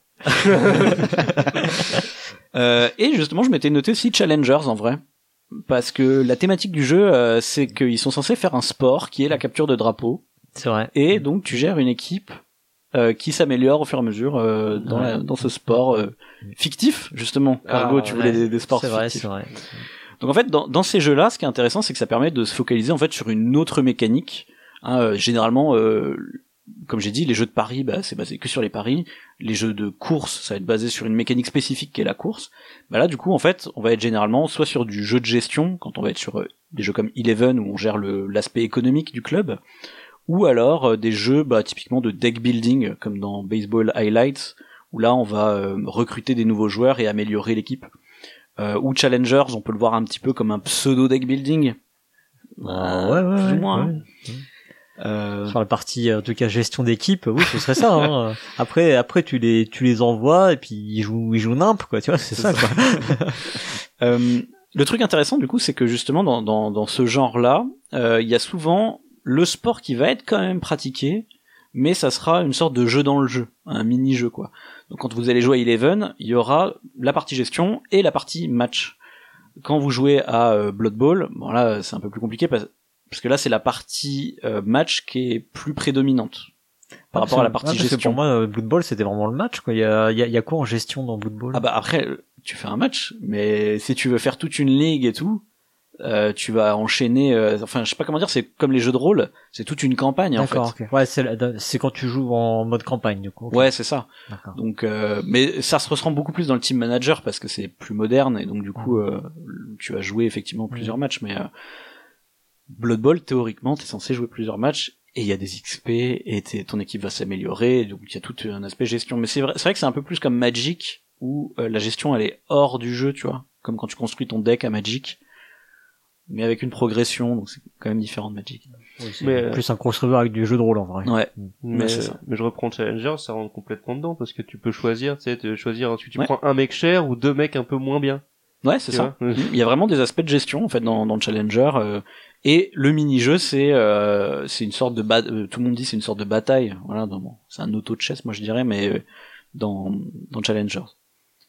Puis dans, dans Edge of Soccer euh, le mini-jeu c'est on joue des cartes. Ouais, voilà, c'est ça. Mais on joue quand même beaucoup plus des cartes que gestion autour quand même. Mais tu vois l'air de rien dans Edge of Soccer ou dans la Ligue en Or, il y a quand même une partie où il y a le match, tu vois. Même si c'est full random dans la Ligue en Or, mais ouais. Et je trouve qu'on parle beaucoup trop de ces jeux, ils ne les méritent pas. C'est vrai, je pense qu'on devrait passer à la dernière catégorie que j'ai j'ai listée. Euh, c'est les jeux qui, en fait, ont juste l'imagerie du sport. Ah oui. Alors, je pense que je vais, je vais donner des exemples, ce sera peut-être plus clair, mais par exemple, il y a des doubles euh, avec des Ah, imageries de. France. Il y a- Oula, oui, tu parles des trucs juste avec des thèmes plaqués, c'est ça? C'est ça. Bah, par exemple, il y a un double euh, aux États-Unis, ils ont un double baseball. Donc là, en fait, il y a au, au Canada, ils ont un double euh, euh, hockey sur glace. Donc du coup, il y a juste des C'est éléments. un hockey double. Il y a le hockey game et il y a le hockey double. tu vois, il y a des éléments de hockey sur glace, mais t'es t'es pas vraiment euh, dans la ça change rien au jeu, bien sport, sûr, quoi. on est Ça change rien au jeu, voilà. Ah, et quand même, la boîte euh, a une forme de palais. ok. J'espère Euh, que t'as des bons exemples parce que j'ai que des trucs commerciaux pourris qui me viennent en tête. Bah, je pense que Bah. c'est, il y a que ça. Il y, a- il y en a pas tant que ça. Bah, après, il y, a- il y a des exemples un peu borderline, comme euh, par exemple Ligretto Football. Je sais pas si on peut considérer qu'on est en train de jouer un match de football quand on joue à Ligretto Football. Euh, Maskman, je sais pas si on a l'impression de vraiment de jouer au catch ou de jouer à un jeu Ah, de- à d'escalade. C'est un jeu d'escalade. Mais Li- Ligretto Football, pour le coup, c'est peut-être, euh, c'est peut-être pas déconnant, tu vois, sur l'aspect cohésion, par exemple, que, tu vois, il y a quand même un truc, euh, est-ce que tu d'accord. dois, tu fais des passes et tout, tu, tu, tu vois, tu, En tout, en tout cas, voilà, c'est c'est- une vraie question et je pense que c'est c'est ces genres de jeux qui pourraient avoir une thématique abstraite. T'as vu j'ai pas dit jeu abstrait, Cargo. thématique abstraite. Parce que thématique abstraite, bah, typiquement comme on voit dans des jeux traditionnels de cartes, donc tu vois des jeux de plis, des, des jeux d'escalade, des trucs comme ça. Mhm. Et bah Double, euh, c'est typiquement ça en fait. C'est pour ça qu'il y a 15 000 versions de Double, parce que à chaque fois on peut juste remplacer les Ouais, les symboles, les hein. symboles Mhm. par euh, n'importe Ouais. quoi, par la thématique qu'on veut. On peut juste en trouver, euh, je sais pas combien il y en a dans Double, mais un paquet quand même, mais ouais. Ouais. Moi, moi, je me demande en fait, euh, je sais pas, j'ai l'impression que je pourrais presque appeler ça des jeux d'arcade. Ça a peut-être pas de sens, tu vois. D'arcade, pourquoi? Mais dans les jeux vidéo, pour moi, les, les jeux d'arcade, ça va être des trucs comme ça, genre Tetris, euh, genre euh, Pac-Man, Ah. tu vois, des, des trucs où il y a pas de thématique, tu sais, genre euh, les, les matchs 3, tu vois, les jeux où faut, comme, ouais, comme ouais. Candy Crush, Ouais. où en fait, tu vois, un match 3, c'est tellement purement du game design, presque, purement de la conception, que Que tu peux mettre ce que tu veux autour. tu quoi. peux mettre ce que tu veux comme emballage. Et du coup, euh, c'est pour ça qu'on peut trouver pas mal de jeux comme ça avec la thématique du sport je comprends pas, il y a des matchs 3 sur le football? Probablement. Très probablement. Et du coup, il y aurait quoi? Il y aurait la tête de Zidane, plutôt, les- Non, mais tu sais, genre, bah, comme je te dis, sur le double euh, euh, baseball, ils vont mettre euh, une raquette, enfin Ouais. une, euh, batte de baseball, Batte, un gant, batte, euh, tu vois, ouais. c'est complètement débile. Hein, tu vois. casquette. un- Ouais, il y a même un sifflet, tu vois, dessus. Des logos d'équipe, je pense. Et donc voilà, ça c'était la troisième catégorie. Et j'ai quand même un jeu qui est à part. Ah, j'ai cru que t'allais nous dire c'était comme les trois mousquetaires, il y en avait une quatrième. Il y, a, il y a un quatri- il y en a une quatrième. Ah, d'accord, ok, il y en a mais pas. c'est un seul jeu que j'ai mis dedans en fait. C'est celui qui est à part. C'est un jeu qui s'appelle euh, Predictable. C'est un jeu de mots parce que ça veut dire euh, prédire une balle, mais en fait pré- predictable ça Ah, veut dire prévisible aussi Oui, en anglais. Voilà. ouais. Ah, le jeu de mots. C'est un jeu où en fait euh, vous y jouez en regardant un match de baseball Voilà, déjà, j'ai des contraintes. et Ouais. vous faites des paris en direct sur qu'est-ce qui va se passer dans le match de baseball. Alors là, je t'interromps parce que j'ai déjà joué. Alors, pas à ce jeu-là, Ouais. mais sache qu'à une époque, j'allais très régulièrement euh, voir des matchs, euh, des matchs, euh, des matchs de la SNL. Ouais. Et en fait, on était avec mon, j'ai toujours avec le même, avec le même pote. Et euh, quand il se passait des trucs, genre souvent c'était à, à des coups de pied arrêtés, on se mettait à parier en fait sur ce qui allait se passer. Genre, je je moi, tu disais au-dessus, moi, tu disais non, non, poteau sur le côté. Et à chaque fois, en fait, en fonction, au début, c'était assez simple, tu gagnais, t'avais un point, machin. Après, on disait non, mais il y a des choses qui sont plus réalisables que d'autres. Dans les coups francs, et bah, plus souvent au-dessus que dans le mur. Donc, il Ouais. y a des trucs, on, on pondérait le truc, et en fait, à chaque coup de pied arrêté, et, et Dieu sait que à la SNL, s'il y en avait souvent des coups de pied arrêtés, et souvent c'était de la merde, hein, et donc du coup, à chaque coup de pied arrêté, il y avait un enjeu pour l'un. Et du Mm. coup, le but avait tellement d'importance que dès qu'il y avait un coup de pied arrêté, le mec disait but immédiatement, tu vois. Sauf qu'il y avait une autre règle qui arrive en cours de route qui disait que si tu débutes et qu'en fait il n'y a pas coup de pied arrêté parce que euh, ça a été mal sifflé, enfin tu sais, il y avait, il y a des, il y a des fois où il y a coup de pied arrêté, mais non, parce qu'en fait c'était, Ah oui. c'était une Ouais, sortie de but. ouais. Donc il y a pas, non, c'est un dégagement, et ben il perdait des points. Ah, On faut arrivait à que des tu- règles compliquées. voilà. Et c'est rien exactement ce que tu dis. Du coup, vous, vous veniez avec votre classeur, avec les règles de votre c'était jeu. C'était de tête, d'accord. Mais on devait peut-être faire chier les mecs qui étaient à côté de nous. Ils devaient pas comprendre ce qu'on disait. En, en fait, c'est pour ça aussi qu'il y a le succès des plateformes de paris sportifs en ligne, euh, qui est une vraie saloperie ces trucs-là d'ailleurs. Euh, mais euh, parce qu'il y a le côté, euh, justement, tu, comme tu disais, tu donnes de l'enjeu en fait à ce que tu es en train de regarder. Ouais, tu rajoutes de l'enjeu sur l'enjeu qu'il y a déjà potentiellement. Quoi. Ouais, c'est c'est- c'est ça. Et du coup, dans Predictable, bah, pour le coup, c'est c'est un peu l'idée. En fait, c'est tu tu regardes le match de baseball, sauf que là, l'enjeu, il est dans un jeu de société, quoi. C'est-à-dire que, en gros, ça va te faire avancer sur des cases, des trucs de des trucs un peu de jeu de parcours comme Comme ça. normalement pas de perdre ton argent. Enfin, sauf Tu euh, vas pas en ayant perdre ton- acheté le jeu éventuellement. Ouais, mais- voilà, tu vas pas perdre du vrai argent dans des paris, quoi. Mais en fait, celui-là, il rentrerait plus dans la catégorie des jeux euh, euh, dont le contenu vient de la réalité. Je pense par exemple à Nouvelle Contrée où tu rajoutes un, un livre, euh, ou alors à, Mm. à le, le jeu de Roberto Fraga, Discover, où tu rajoutes euh, une musique, tu vois, Mm. comme contenu du jeu, ce qui fait que potentiellement t'as as un contenu illimité, quoi. Tu vois. Après, ça reste un jeu de pari finalement. Ça reste un jeu de paris, c'est vrai. On pourrait le mettre dans la catégorie des paris, mais je sais pas, je le trouve quand même assez bizarre pour le foutre dans une catégorie à part. Et en, f- en vrai, dans cette catégorie, on pourrait mettre d'autres jeux comme ça qui, je sais pas, interagissent avec un sport. Je sais pas. Je, pe- je pense à un jeu d'ailleurs, ça me- ça- j'y viens là pendant que je parle. Il y a un jeu qui, est un, qui, est, qui se vendait aussi dans les tournois de Mulky là, où c'est un jeu de cartes de variante de Mulky en fait. Ah ouais, À chaque tour, tu pioches une carte et c'est la variante qui va s'appliquer euh, pendant cette partie de Mulky, quoi. Euh, un peu comme euh, Tempête sur l'échiquier en moins, Ouais. en moins fort quoi. Bah, c'est plus comme euh, Mexican Hold'em Poker, euh, c'était Ah, euh, qui est la même chose pour le poker en fait. Genre, euh, le 12 il vaut 1, le 1 il vaut 12. C'est le mec qui fait Ah, ou la variante. des maths. Non, il y, a des- il y, a des- il y avait des variantes intéressantes de mémoire, mais bon voilà. Euh, écoutez, j'ai fini mon petit tour, donc euh, voilà, je peux faire une petite conclusion et redire un, petit peu les quatre catégories. Donc, en gros, tout ce que j'ai trouvé de, comme jeu où on ne pratique pas le sport, mais où on est euh, quand même dans une thématique de sport, il y a un, les jeux de paris sportifs. En deux, il y a euh, les jeux où on va gérer une équipe ou un club euh, sportif. Et euh, trois, on va avoir les jeux où il y a juste la thématique du sport, mais ça n'a aucun sens parce que de toute façon on aurait pu mettre n'importe quelle thématique. Et petit 4, il y a Predictable, où je sais pas trop où le mettre. Voilà, je sais pas si vous, vous connaissez d'autres jeux éventuellement ou d'autres catégories euh, que vous auriez envie de citer, ou des remarques. Principalement les bouts de T'avais t'avais pas parlé de, un jeu auquel j'ai pas joué, de Eleven Manager ou un truc comme si, ça? c'est ce qu'il a dit. Eleven, ouais. Très bien Eleven. Ouais, c'est pas non plus des catégories hyper fournies. Hein. Enfin, on voit bien que sur le thème du sport, euh, il y a beaucoup. En fait, quand tu regardes sur BGG, il y a beaucoup de trucs, mais encore une fois, c'est vraiment des trucs obscurs, euh, trucs pas très connus. Et euh, ben, quand tu veux faire le tour, euh, finalement, tu les as à peu près tous vite en tête, quoi. Euh, faut que tu connaisses un petit peu ce qui est sorti euh, ces 20 dernières années, on va dire. Donc euh, ça reste une, euh, je pense que ce- cette fameuse maxime là des années 2000, euh, bah elle a, elle a- elle a fait mal hein, quand même. Hein. Euh, Pas de jeu de sport, pas de jeu dans l'espace. Mais c'est sûr que si tu réfléchis en termes de, ça va pas plaire à Pion c'est en termes de cible.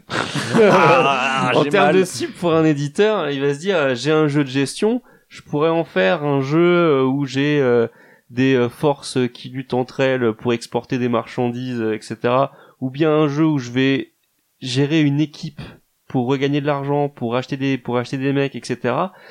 Bah, je pense que lui se dit que le premier, euh, vu la cible des joueurs et vu le profil type euh, informaticien, euh, caucasien, barbu, euh, bigleux, euh, ben On va euh, prendre les elfes finalement. voilà. Euh, voilà. Je pense que si s'il a deux trucs comme ça, euh, ouais, mais je pense que c'est pas pour rien qu'on en voit pas beaucoup et que je pense que s'ils font une étude de marché, ils vont se rendre compte qu'il y en a un qui a plus de chances de gagner que d'autres. Mais après, c'est peut-être Ouais. aussi parce qu'on n'en fait pas que ça que ça devient intéressant parce que du coup, si jamais ils se mettent en un, tout le monde va faire wow wow wow, c'est hyper original ça. Il n'y a pas eu de jeu moderne comme ça depuis euh, longtemps. Ça peut être intéressant. Tout comme aujourd'hui, tu sors un jeu sur les Vikings ou un jeu sur la nature ou un jeu sur, enfin, pourras en faire plein comme ça et ben du genre on va dire bon bah c'est encore le thème là il fait un peu chier j'espère que le- la mécanique est vraiment innovatrice pour que ce soit euh, intéressant quoi. C'est c'est ce que j'allais dire, c'est qu'en fait, euh, ce marché-là, ils le créent eux-mêmes. Donc en fait, euh, Mhm. il n'y a pas de question d'é- d'études de marché. En fait, c'est juste qu'ils ont juste à payer les bons influenceurs et c'est c'est bon. c'est sûr qu'à un moment donné ils vont se dire que pour innover il faut aller dans un secteur comme ça quoi Oui, oui. Mais est-ce qu'ils cherchent vraiment à innover? Je suis pas bien sûr, moi, hein, quand je vois ce qui, ce qui se produit comme jeu de société. euh, euh, comme je te dis, il suffit juste d'arroser les bons influenceurs et puis c'est bon. Hein, euh, les gens, euh, ils boivent ça comme du petit, j'ai l'impression. En tout cas, ça fait des ventes. ça fait des ventes. Ils gagnent de l'argent comme ça avec des jeux médiocres comme euh, voilà comme attention. Earth. Eh, je me suis demandé qui tu voulais friter j'ai demandé au début de la partie comme Acropolis. Non, mais voilà. Et, et ce que je voulais dire, c'est il y a, y, a, il y a quand même un truc. Moi, quand j'ai joué à Eleven, je me suis dit, bah c'est marrant, ça me fait vraiment penser à Football Manager. Et tu vois, dans le jeu vidéo, Dans le jeu vidéo, il y en a beaucoup. ça, ouais. ça, ça, ça marche à fond, Football Ouais. Manager. Tu vois, il y a, il y a- ça fait des années que ça existe et tout le monde kiffe ce jeu, quoi. Donc je sais pas, c'est c'est absolument évident que si tu t'inspires du jeu vidéo, les jeux de gestion de, de, de clubs sportifs, en tout cas, ça marcherait à mort, tu vois. Après, je sais, pour le coup, je sais pas si c'est un succès commercial, Eleven. Mais, euh, mais après, Non. euh, enfin, non, mais, il a pas eu plein d'exceptions comme ça? Euh, si bah, c'était un en- caisse, donc, euh, il y a- Ouais, il y a eu ça, euh, ah, non, mais, non, mais il y a plein, non, mais il y a plein d'extensions à côté, ouais, c'est vrai. Tout est sorti en même temps, enfin, moi, j'ai juste vu passer, hein, En fait, en fait, il a, il a le syndrome euh, Portal Games, quoi. C'est-à-dire que c'est comme le premier Robinson Crusoe, c'est-à-dire que la règle, elle est déglinguée. Ouais. Donc, euh, il y euh, a, il y a plein de problèmes dans le jeu et tout, qui fait qu'il y aura probablement un jour une autre version, une V2 qui sera bien et qui peut-être là se vendra bien. Je ne sais pas, mais bon. euh, Moi, en tout cas, au bout de même pas six mois, euh, je l'ai vu à moins 50% en solde. hein, donc, euh, Ouais. Mm. Mais euh, enfin non mais enfin je reviens à ce que je disais tout à l'heure. Moi je, moi je trouve qu'il y a vraiment euh, il y a quelque chose d'assez fort dans ces jeux-là parce que le sport c'est quand même c'est quand même quelque chose qui te fait vivre des émotions assez fortes. C'est-à-dire que oui. c'est vraiment un effort que tu fournis. euh, tu bah, c'est des des sensations que tu vis pas dans d'autres circonstances. Et quand les jeux arrivent à retranscrire ça, bah forcément c'est un peu unique. Et moi c'est pour ça que j'aime beaucoup ce genre de de jeu. Hein. Euh, euh, c'est peut-être pas ton ton cas cargo, mais moi j'accroche même quand c'est des finalement des sports euh, que je pratiquerai pas ou Non, non, Après, moi, je, moi, je préfère quand je le pratique pas justement ouais moi je, je préfère quand c'est des trucs qui sont originaux qui sortent euh, qui sortent des sentiers battus et qui prennent un peu Mhm. un peu de risque tu vois, comme euh, comme or Twin, quoi Ah, pareil, j'allais dire, moi, moi, ça me fait vivre d'autres émotions justement que je connais pas et je trouve ça cool, tu vois. du coup bah euh, allez-y en fait il y a, non mais il y a, il y a plein de choses à aller chercher finalement dans, dans les sports hein. Euh, on a donné des exemples avec la danse avec euh, ce genre de choses sur lesquelles je pense que le, le, le jeu a vraiment beaucoup de choses à proposer et euh, on est bon, on n'est pas on n'est pas au bout.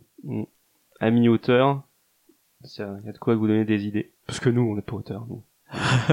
Nous on balance des trucs comme ça mais en fait euh, nous, on a, on a fait notre part. on, a, on, a peut vous bossé. pro- on peut vous prendre un pile ou face avec un thème sportif mais je suis pas sûr que ça euh, Bah, c'est vrai ça le toast le toast voilà c'est Ouais, c'est- un jeu ouais, c'est ça. Et ben, et j'avais, euh, j'avais, euh, j'avais une petite anecdote à raconter euh, qu'on pourrait qualifier de quand le jeu de société euh, rattrape le sport. Il y a euh, une variante du tennis euh, qui s'appelle l'UTS, l'Ultimate euh, Tennis euh, Shutdown, je crois. Euh, qui a été créé il y a quelques années par euh, Patrice Muratoglou, une personnalité euh, du tennis, donc je ne présenterai pas ici, euh, qui a essayé de dépoussiérer un peu le, un peu le tennis. Le tennis, c'est un sport qui est un peu ancré dans ses traditions, euh, qui a vraiment du mal à évoluer, au contraire du, du, du rugby par exemple, où chaque fois ils changent des règles, du coup plus personne n'y comprend rien. J'ai toujours dit que c'était pour ça que les rugbyman ils gueulaient jamais contre l'arbitre. On C'est est parce toujours- que eux-mêmes ils font ok ok. Voilà, on, est en train de se faire plein d'ennemis. On est sur la V48 ou Et donc Et il passe toujours les balles à l'arrière quand même euh, Oui, oui, ou pas je, je, il me semble que oui, il me semble que oui. euh, mais donc, euh, l'UTS, en fait, ce qu'ils ont fait, c'est qu'ils ont essayé de dépoussiérer tout le système de score. Il n'y a plus le système euh, qui vient du jeu de peau, le 15, 30, 40. Il y a, il y a, un, y a un temps limite. Il y a des trucs où en fait les joueurs sont interviewés en cours de, enfin entre chaque jeu. Euh, ils ont Ah, besoin a de confessionnal Et Oh, sur- c'est- Ouais, c'est un peu ça, ça fait un peu ça vraiment. Et surtout, en fait, ce qui est ce qui le rapproche du CT, c'est que les joueurs peuvent jouer des cartes pour dire je joue ma carte, euh, le prochain euh, le prochain euh, point, il vaudra il vaudra trois points. Mhm. Le prochain la prochaine fois, je peux servir trois fois. En fait, ils ont des cartes à jouer, ils peuvent avoir des petits bonus qui arrivent comme ça. Trop Et voilà. cool. C'était euh, petit truc euh, petit jeu de société David avec des cartes avec des bonus machin comme Tempête ça sur qui- le tennis. Ouais, c'est un, c'est un peu Ouais, ça. Et j'ai trouvé, génial. ouais, je trouve ça marrant. Je, je crois que ça marche pas trop trop. Peut-être que les gens sont trop traditionnalistes. Mais moi, j'avais, j'avais regardé une fois et j'avais trouvé, j'avais trouvé ça bien. Mais- Et tu- Voilà, la petite, euh, Tu peux te fournir le, le deck, faut que t'essayes. t'essayes. Euh... Mais euh, je crois qu'il y a moyen de faire vachement de blé si tu gagnes. Hein. Mais pas pour y aller. Je pense qu'il faut un petit peu un peu select quand même. hein. C'est pas admis à Joe Clodo comme moi. Non, Non, mais tu peux, non, mais je veux dire, tu peux, tu pourrais y jouer comme ça euh, avec euh, avec des amis. Ah oui, bien sûr. Tu ah, trouves le deck, euh, ça, le ouais. deck Alors, de je connais- cartes, Je, connais- je connais pas toutes les cartes ou trucs, mais tu pourrais dire, tu pourrais dire ça. Ouais, c'est vrai. C'est vrai. Mais tu pourrais faire ça avec n'importe quel sport, tu vois, Ouais. rajouter des cartes avec des capacités spéciales. Bah carrément, carrément. Trop bien. Tu pourrais dire, euh, tu pourrais dire euh, au football, euh, plus les minutes passent, plus les buts ils valent des points. Tu vois, je pourrais dire des conneries comme Mm. ça. Tu vois. bon bah merci en tout cas pour euh, pour cette belle chronique euh, Pion Fesseur. On va conclure les, les- nous allons conclure l'émission. Euh, bah tiens, le Pion Fesseur, je vais te laisser euh, trouver un, un code de réduction à utiliser euh, à la caverne du Gobelin. Oui, tout à fait. Donc c'est un code de réduction que vous pouvez rentrer sur le site euh, quand vous faites votre commande euh, pour un bon de réduction de 5 euros si vous avez commandé au moins 40 euros de jeux de société ou autre. Ça c'est facile de commencer de commander 40 balles de société. Ouais, grave. T'achètes un jeu, puis voilà. Et du coup, euh, le code, ça va être un mot qui va être accolé à un chiffre. Euh, donc le mot, ça va être le nom du jeu de cartes qui était jaloux des échecs dans la chronique de Cargo pour euh, vouloir euh, rejoindre les fédérations des, des- L'agrément. l'agrément des, Tenir son agrément. hein. des sports cérébraux, euh, machin. Et euh, le chiffre, ça va être le nombre de catégories que moi j'ai donné dans ma chronique, euh, nombre de catégories de jeux de, de qui parlent de sport, mais dans lequel on ne pratique pas le sport, sachant que Predictable est sa propre catégorie. C'est une catégorie à lui, ça. C'est Donc c'est lui. plus que un déjà. C'est plus que un, forcément. voilà, donc vous accolez ces deux trucs-là, euh, en majuscule pour le mot et ensuite le chiffre, et puis vous avez le code de réduction. Ah du coup t'as spoilé que c'est pas, c'est moins que 10. Non, non, moi je joue pas à ces conneries De de, toute façon- chiffres, numéros. De toute euh, façon, tant qu'ils ont le nom du jeu de cartes, ils tapent le jeu de cartes et puis ils essaient tous les chiffres, voilà. Ça marche pas, ça marche pas. Ah, ça marche celui-là. Peut-être que c'est 1900, peut-être qu'ils vont taper 1900 chiffres. Eh bien, très bien, euh, très bien pour ce code. Eh bien, on va conclure. Euh, chers auditeurs, chères auditrices, euh, merci de nous avoir écoutés. Alors évidemment, euh, nous n'avons que survolé le, nous n'avons que survolé le sujet. hein. Le sport, c'est un sujet tellement vaste que ces quelques heures sont hélas insuffisantes. Mais en tout cas, n'hésitez pas à nous mettre des commentaires pour nous signaler toutes les bêtises que l'on a dites, les approximations que l'on a réalisées et les oublis que nous avons faits. En tout cas, que vous ayez aimé notre émission ou non, faites-le nous savoir en laissant un commentaire sur le site podcast.proxy-jeu.fr, proxy avec un i et jeu avec un x. Vous y trouverez toutes les infos sur les sujets que nous avons abordés pendant cette émission. Vous pouvez également nous contacter sur X, sur Facebook, sur Instagram, sur TikTok, sur Mastodon, sur Blue Sky, sur MySpace, sur Pornhub, sur Skyblog. non mais en vrai, rejoignez surtout notre serveur Discord et mettez des commentaires sur le site, c'est l'endroit euh, qui est le plus euh, consulté. En tout cas, surtout, parlez de nous autour de vous. Si vous aimez nos émissions, vous pouvez y contribuer financièrement en nous faisant euh, des virements PayPal ou bancaires euh, et contact- contactez-nous pour obtenir notre notre RIB. Ça nous permettra de nous payer de nouvelles haltères, euh, des vélos elliptiques, euh, des bandes muscu et tout autre équipement qui nous permettra d'avoir un dos euh, en V avec euh, des trapèzes de fou Ah ouais. pour mieux être en forme euh, quand on fait des émissions. La semaine prochaine, on retrouvera l'émission euh, Le pour et le contre sur Magic the Gathering. Ouh là, il y a de quoi dire. Il y a des dépenses à faire. Moi, je déteste leur système, euh, leur système financier. C'est un sport par contre. Oui, bah, ah, moi, j'en suis convaincu. Et le mois prochain, vous retrouverez un nouveau dossier. En tout cas, on se retrouve tous euh, très vite sur Proxy Jeux. Alors, d'ici là, Jouez bien.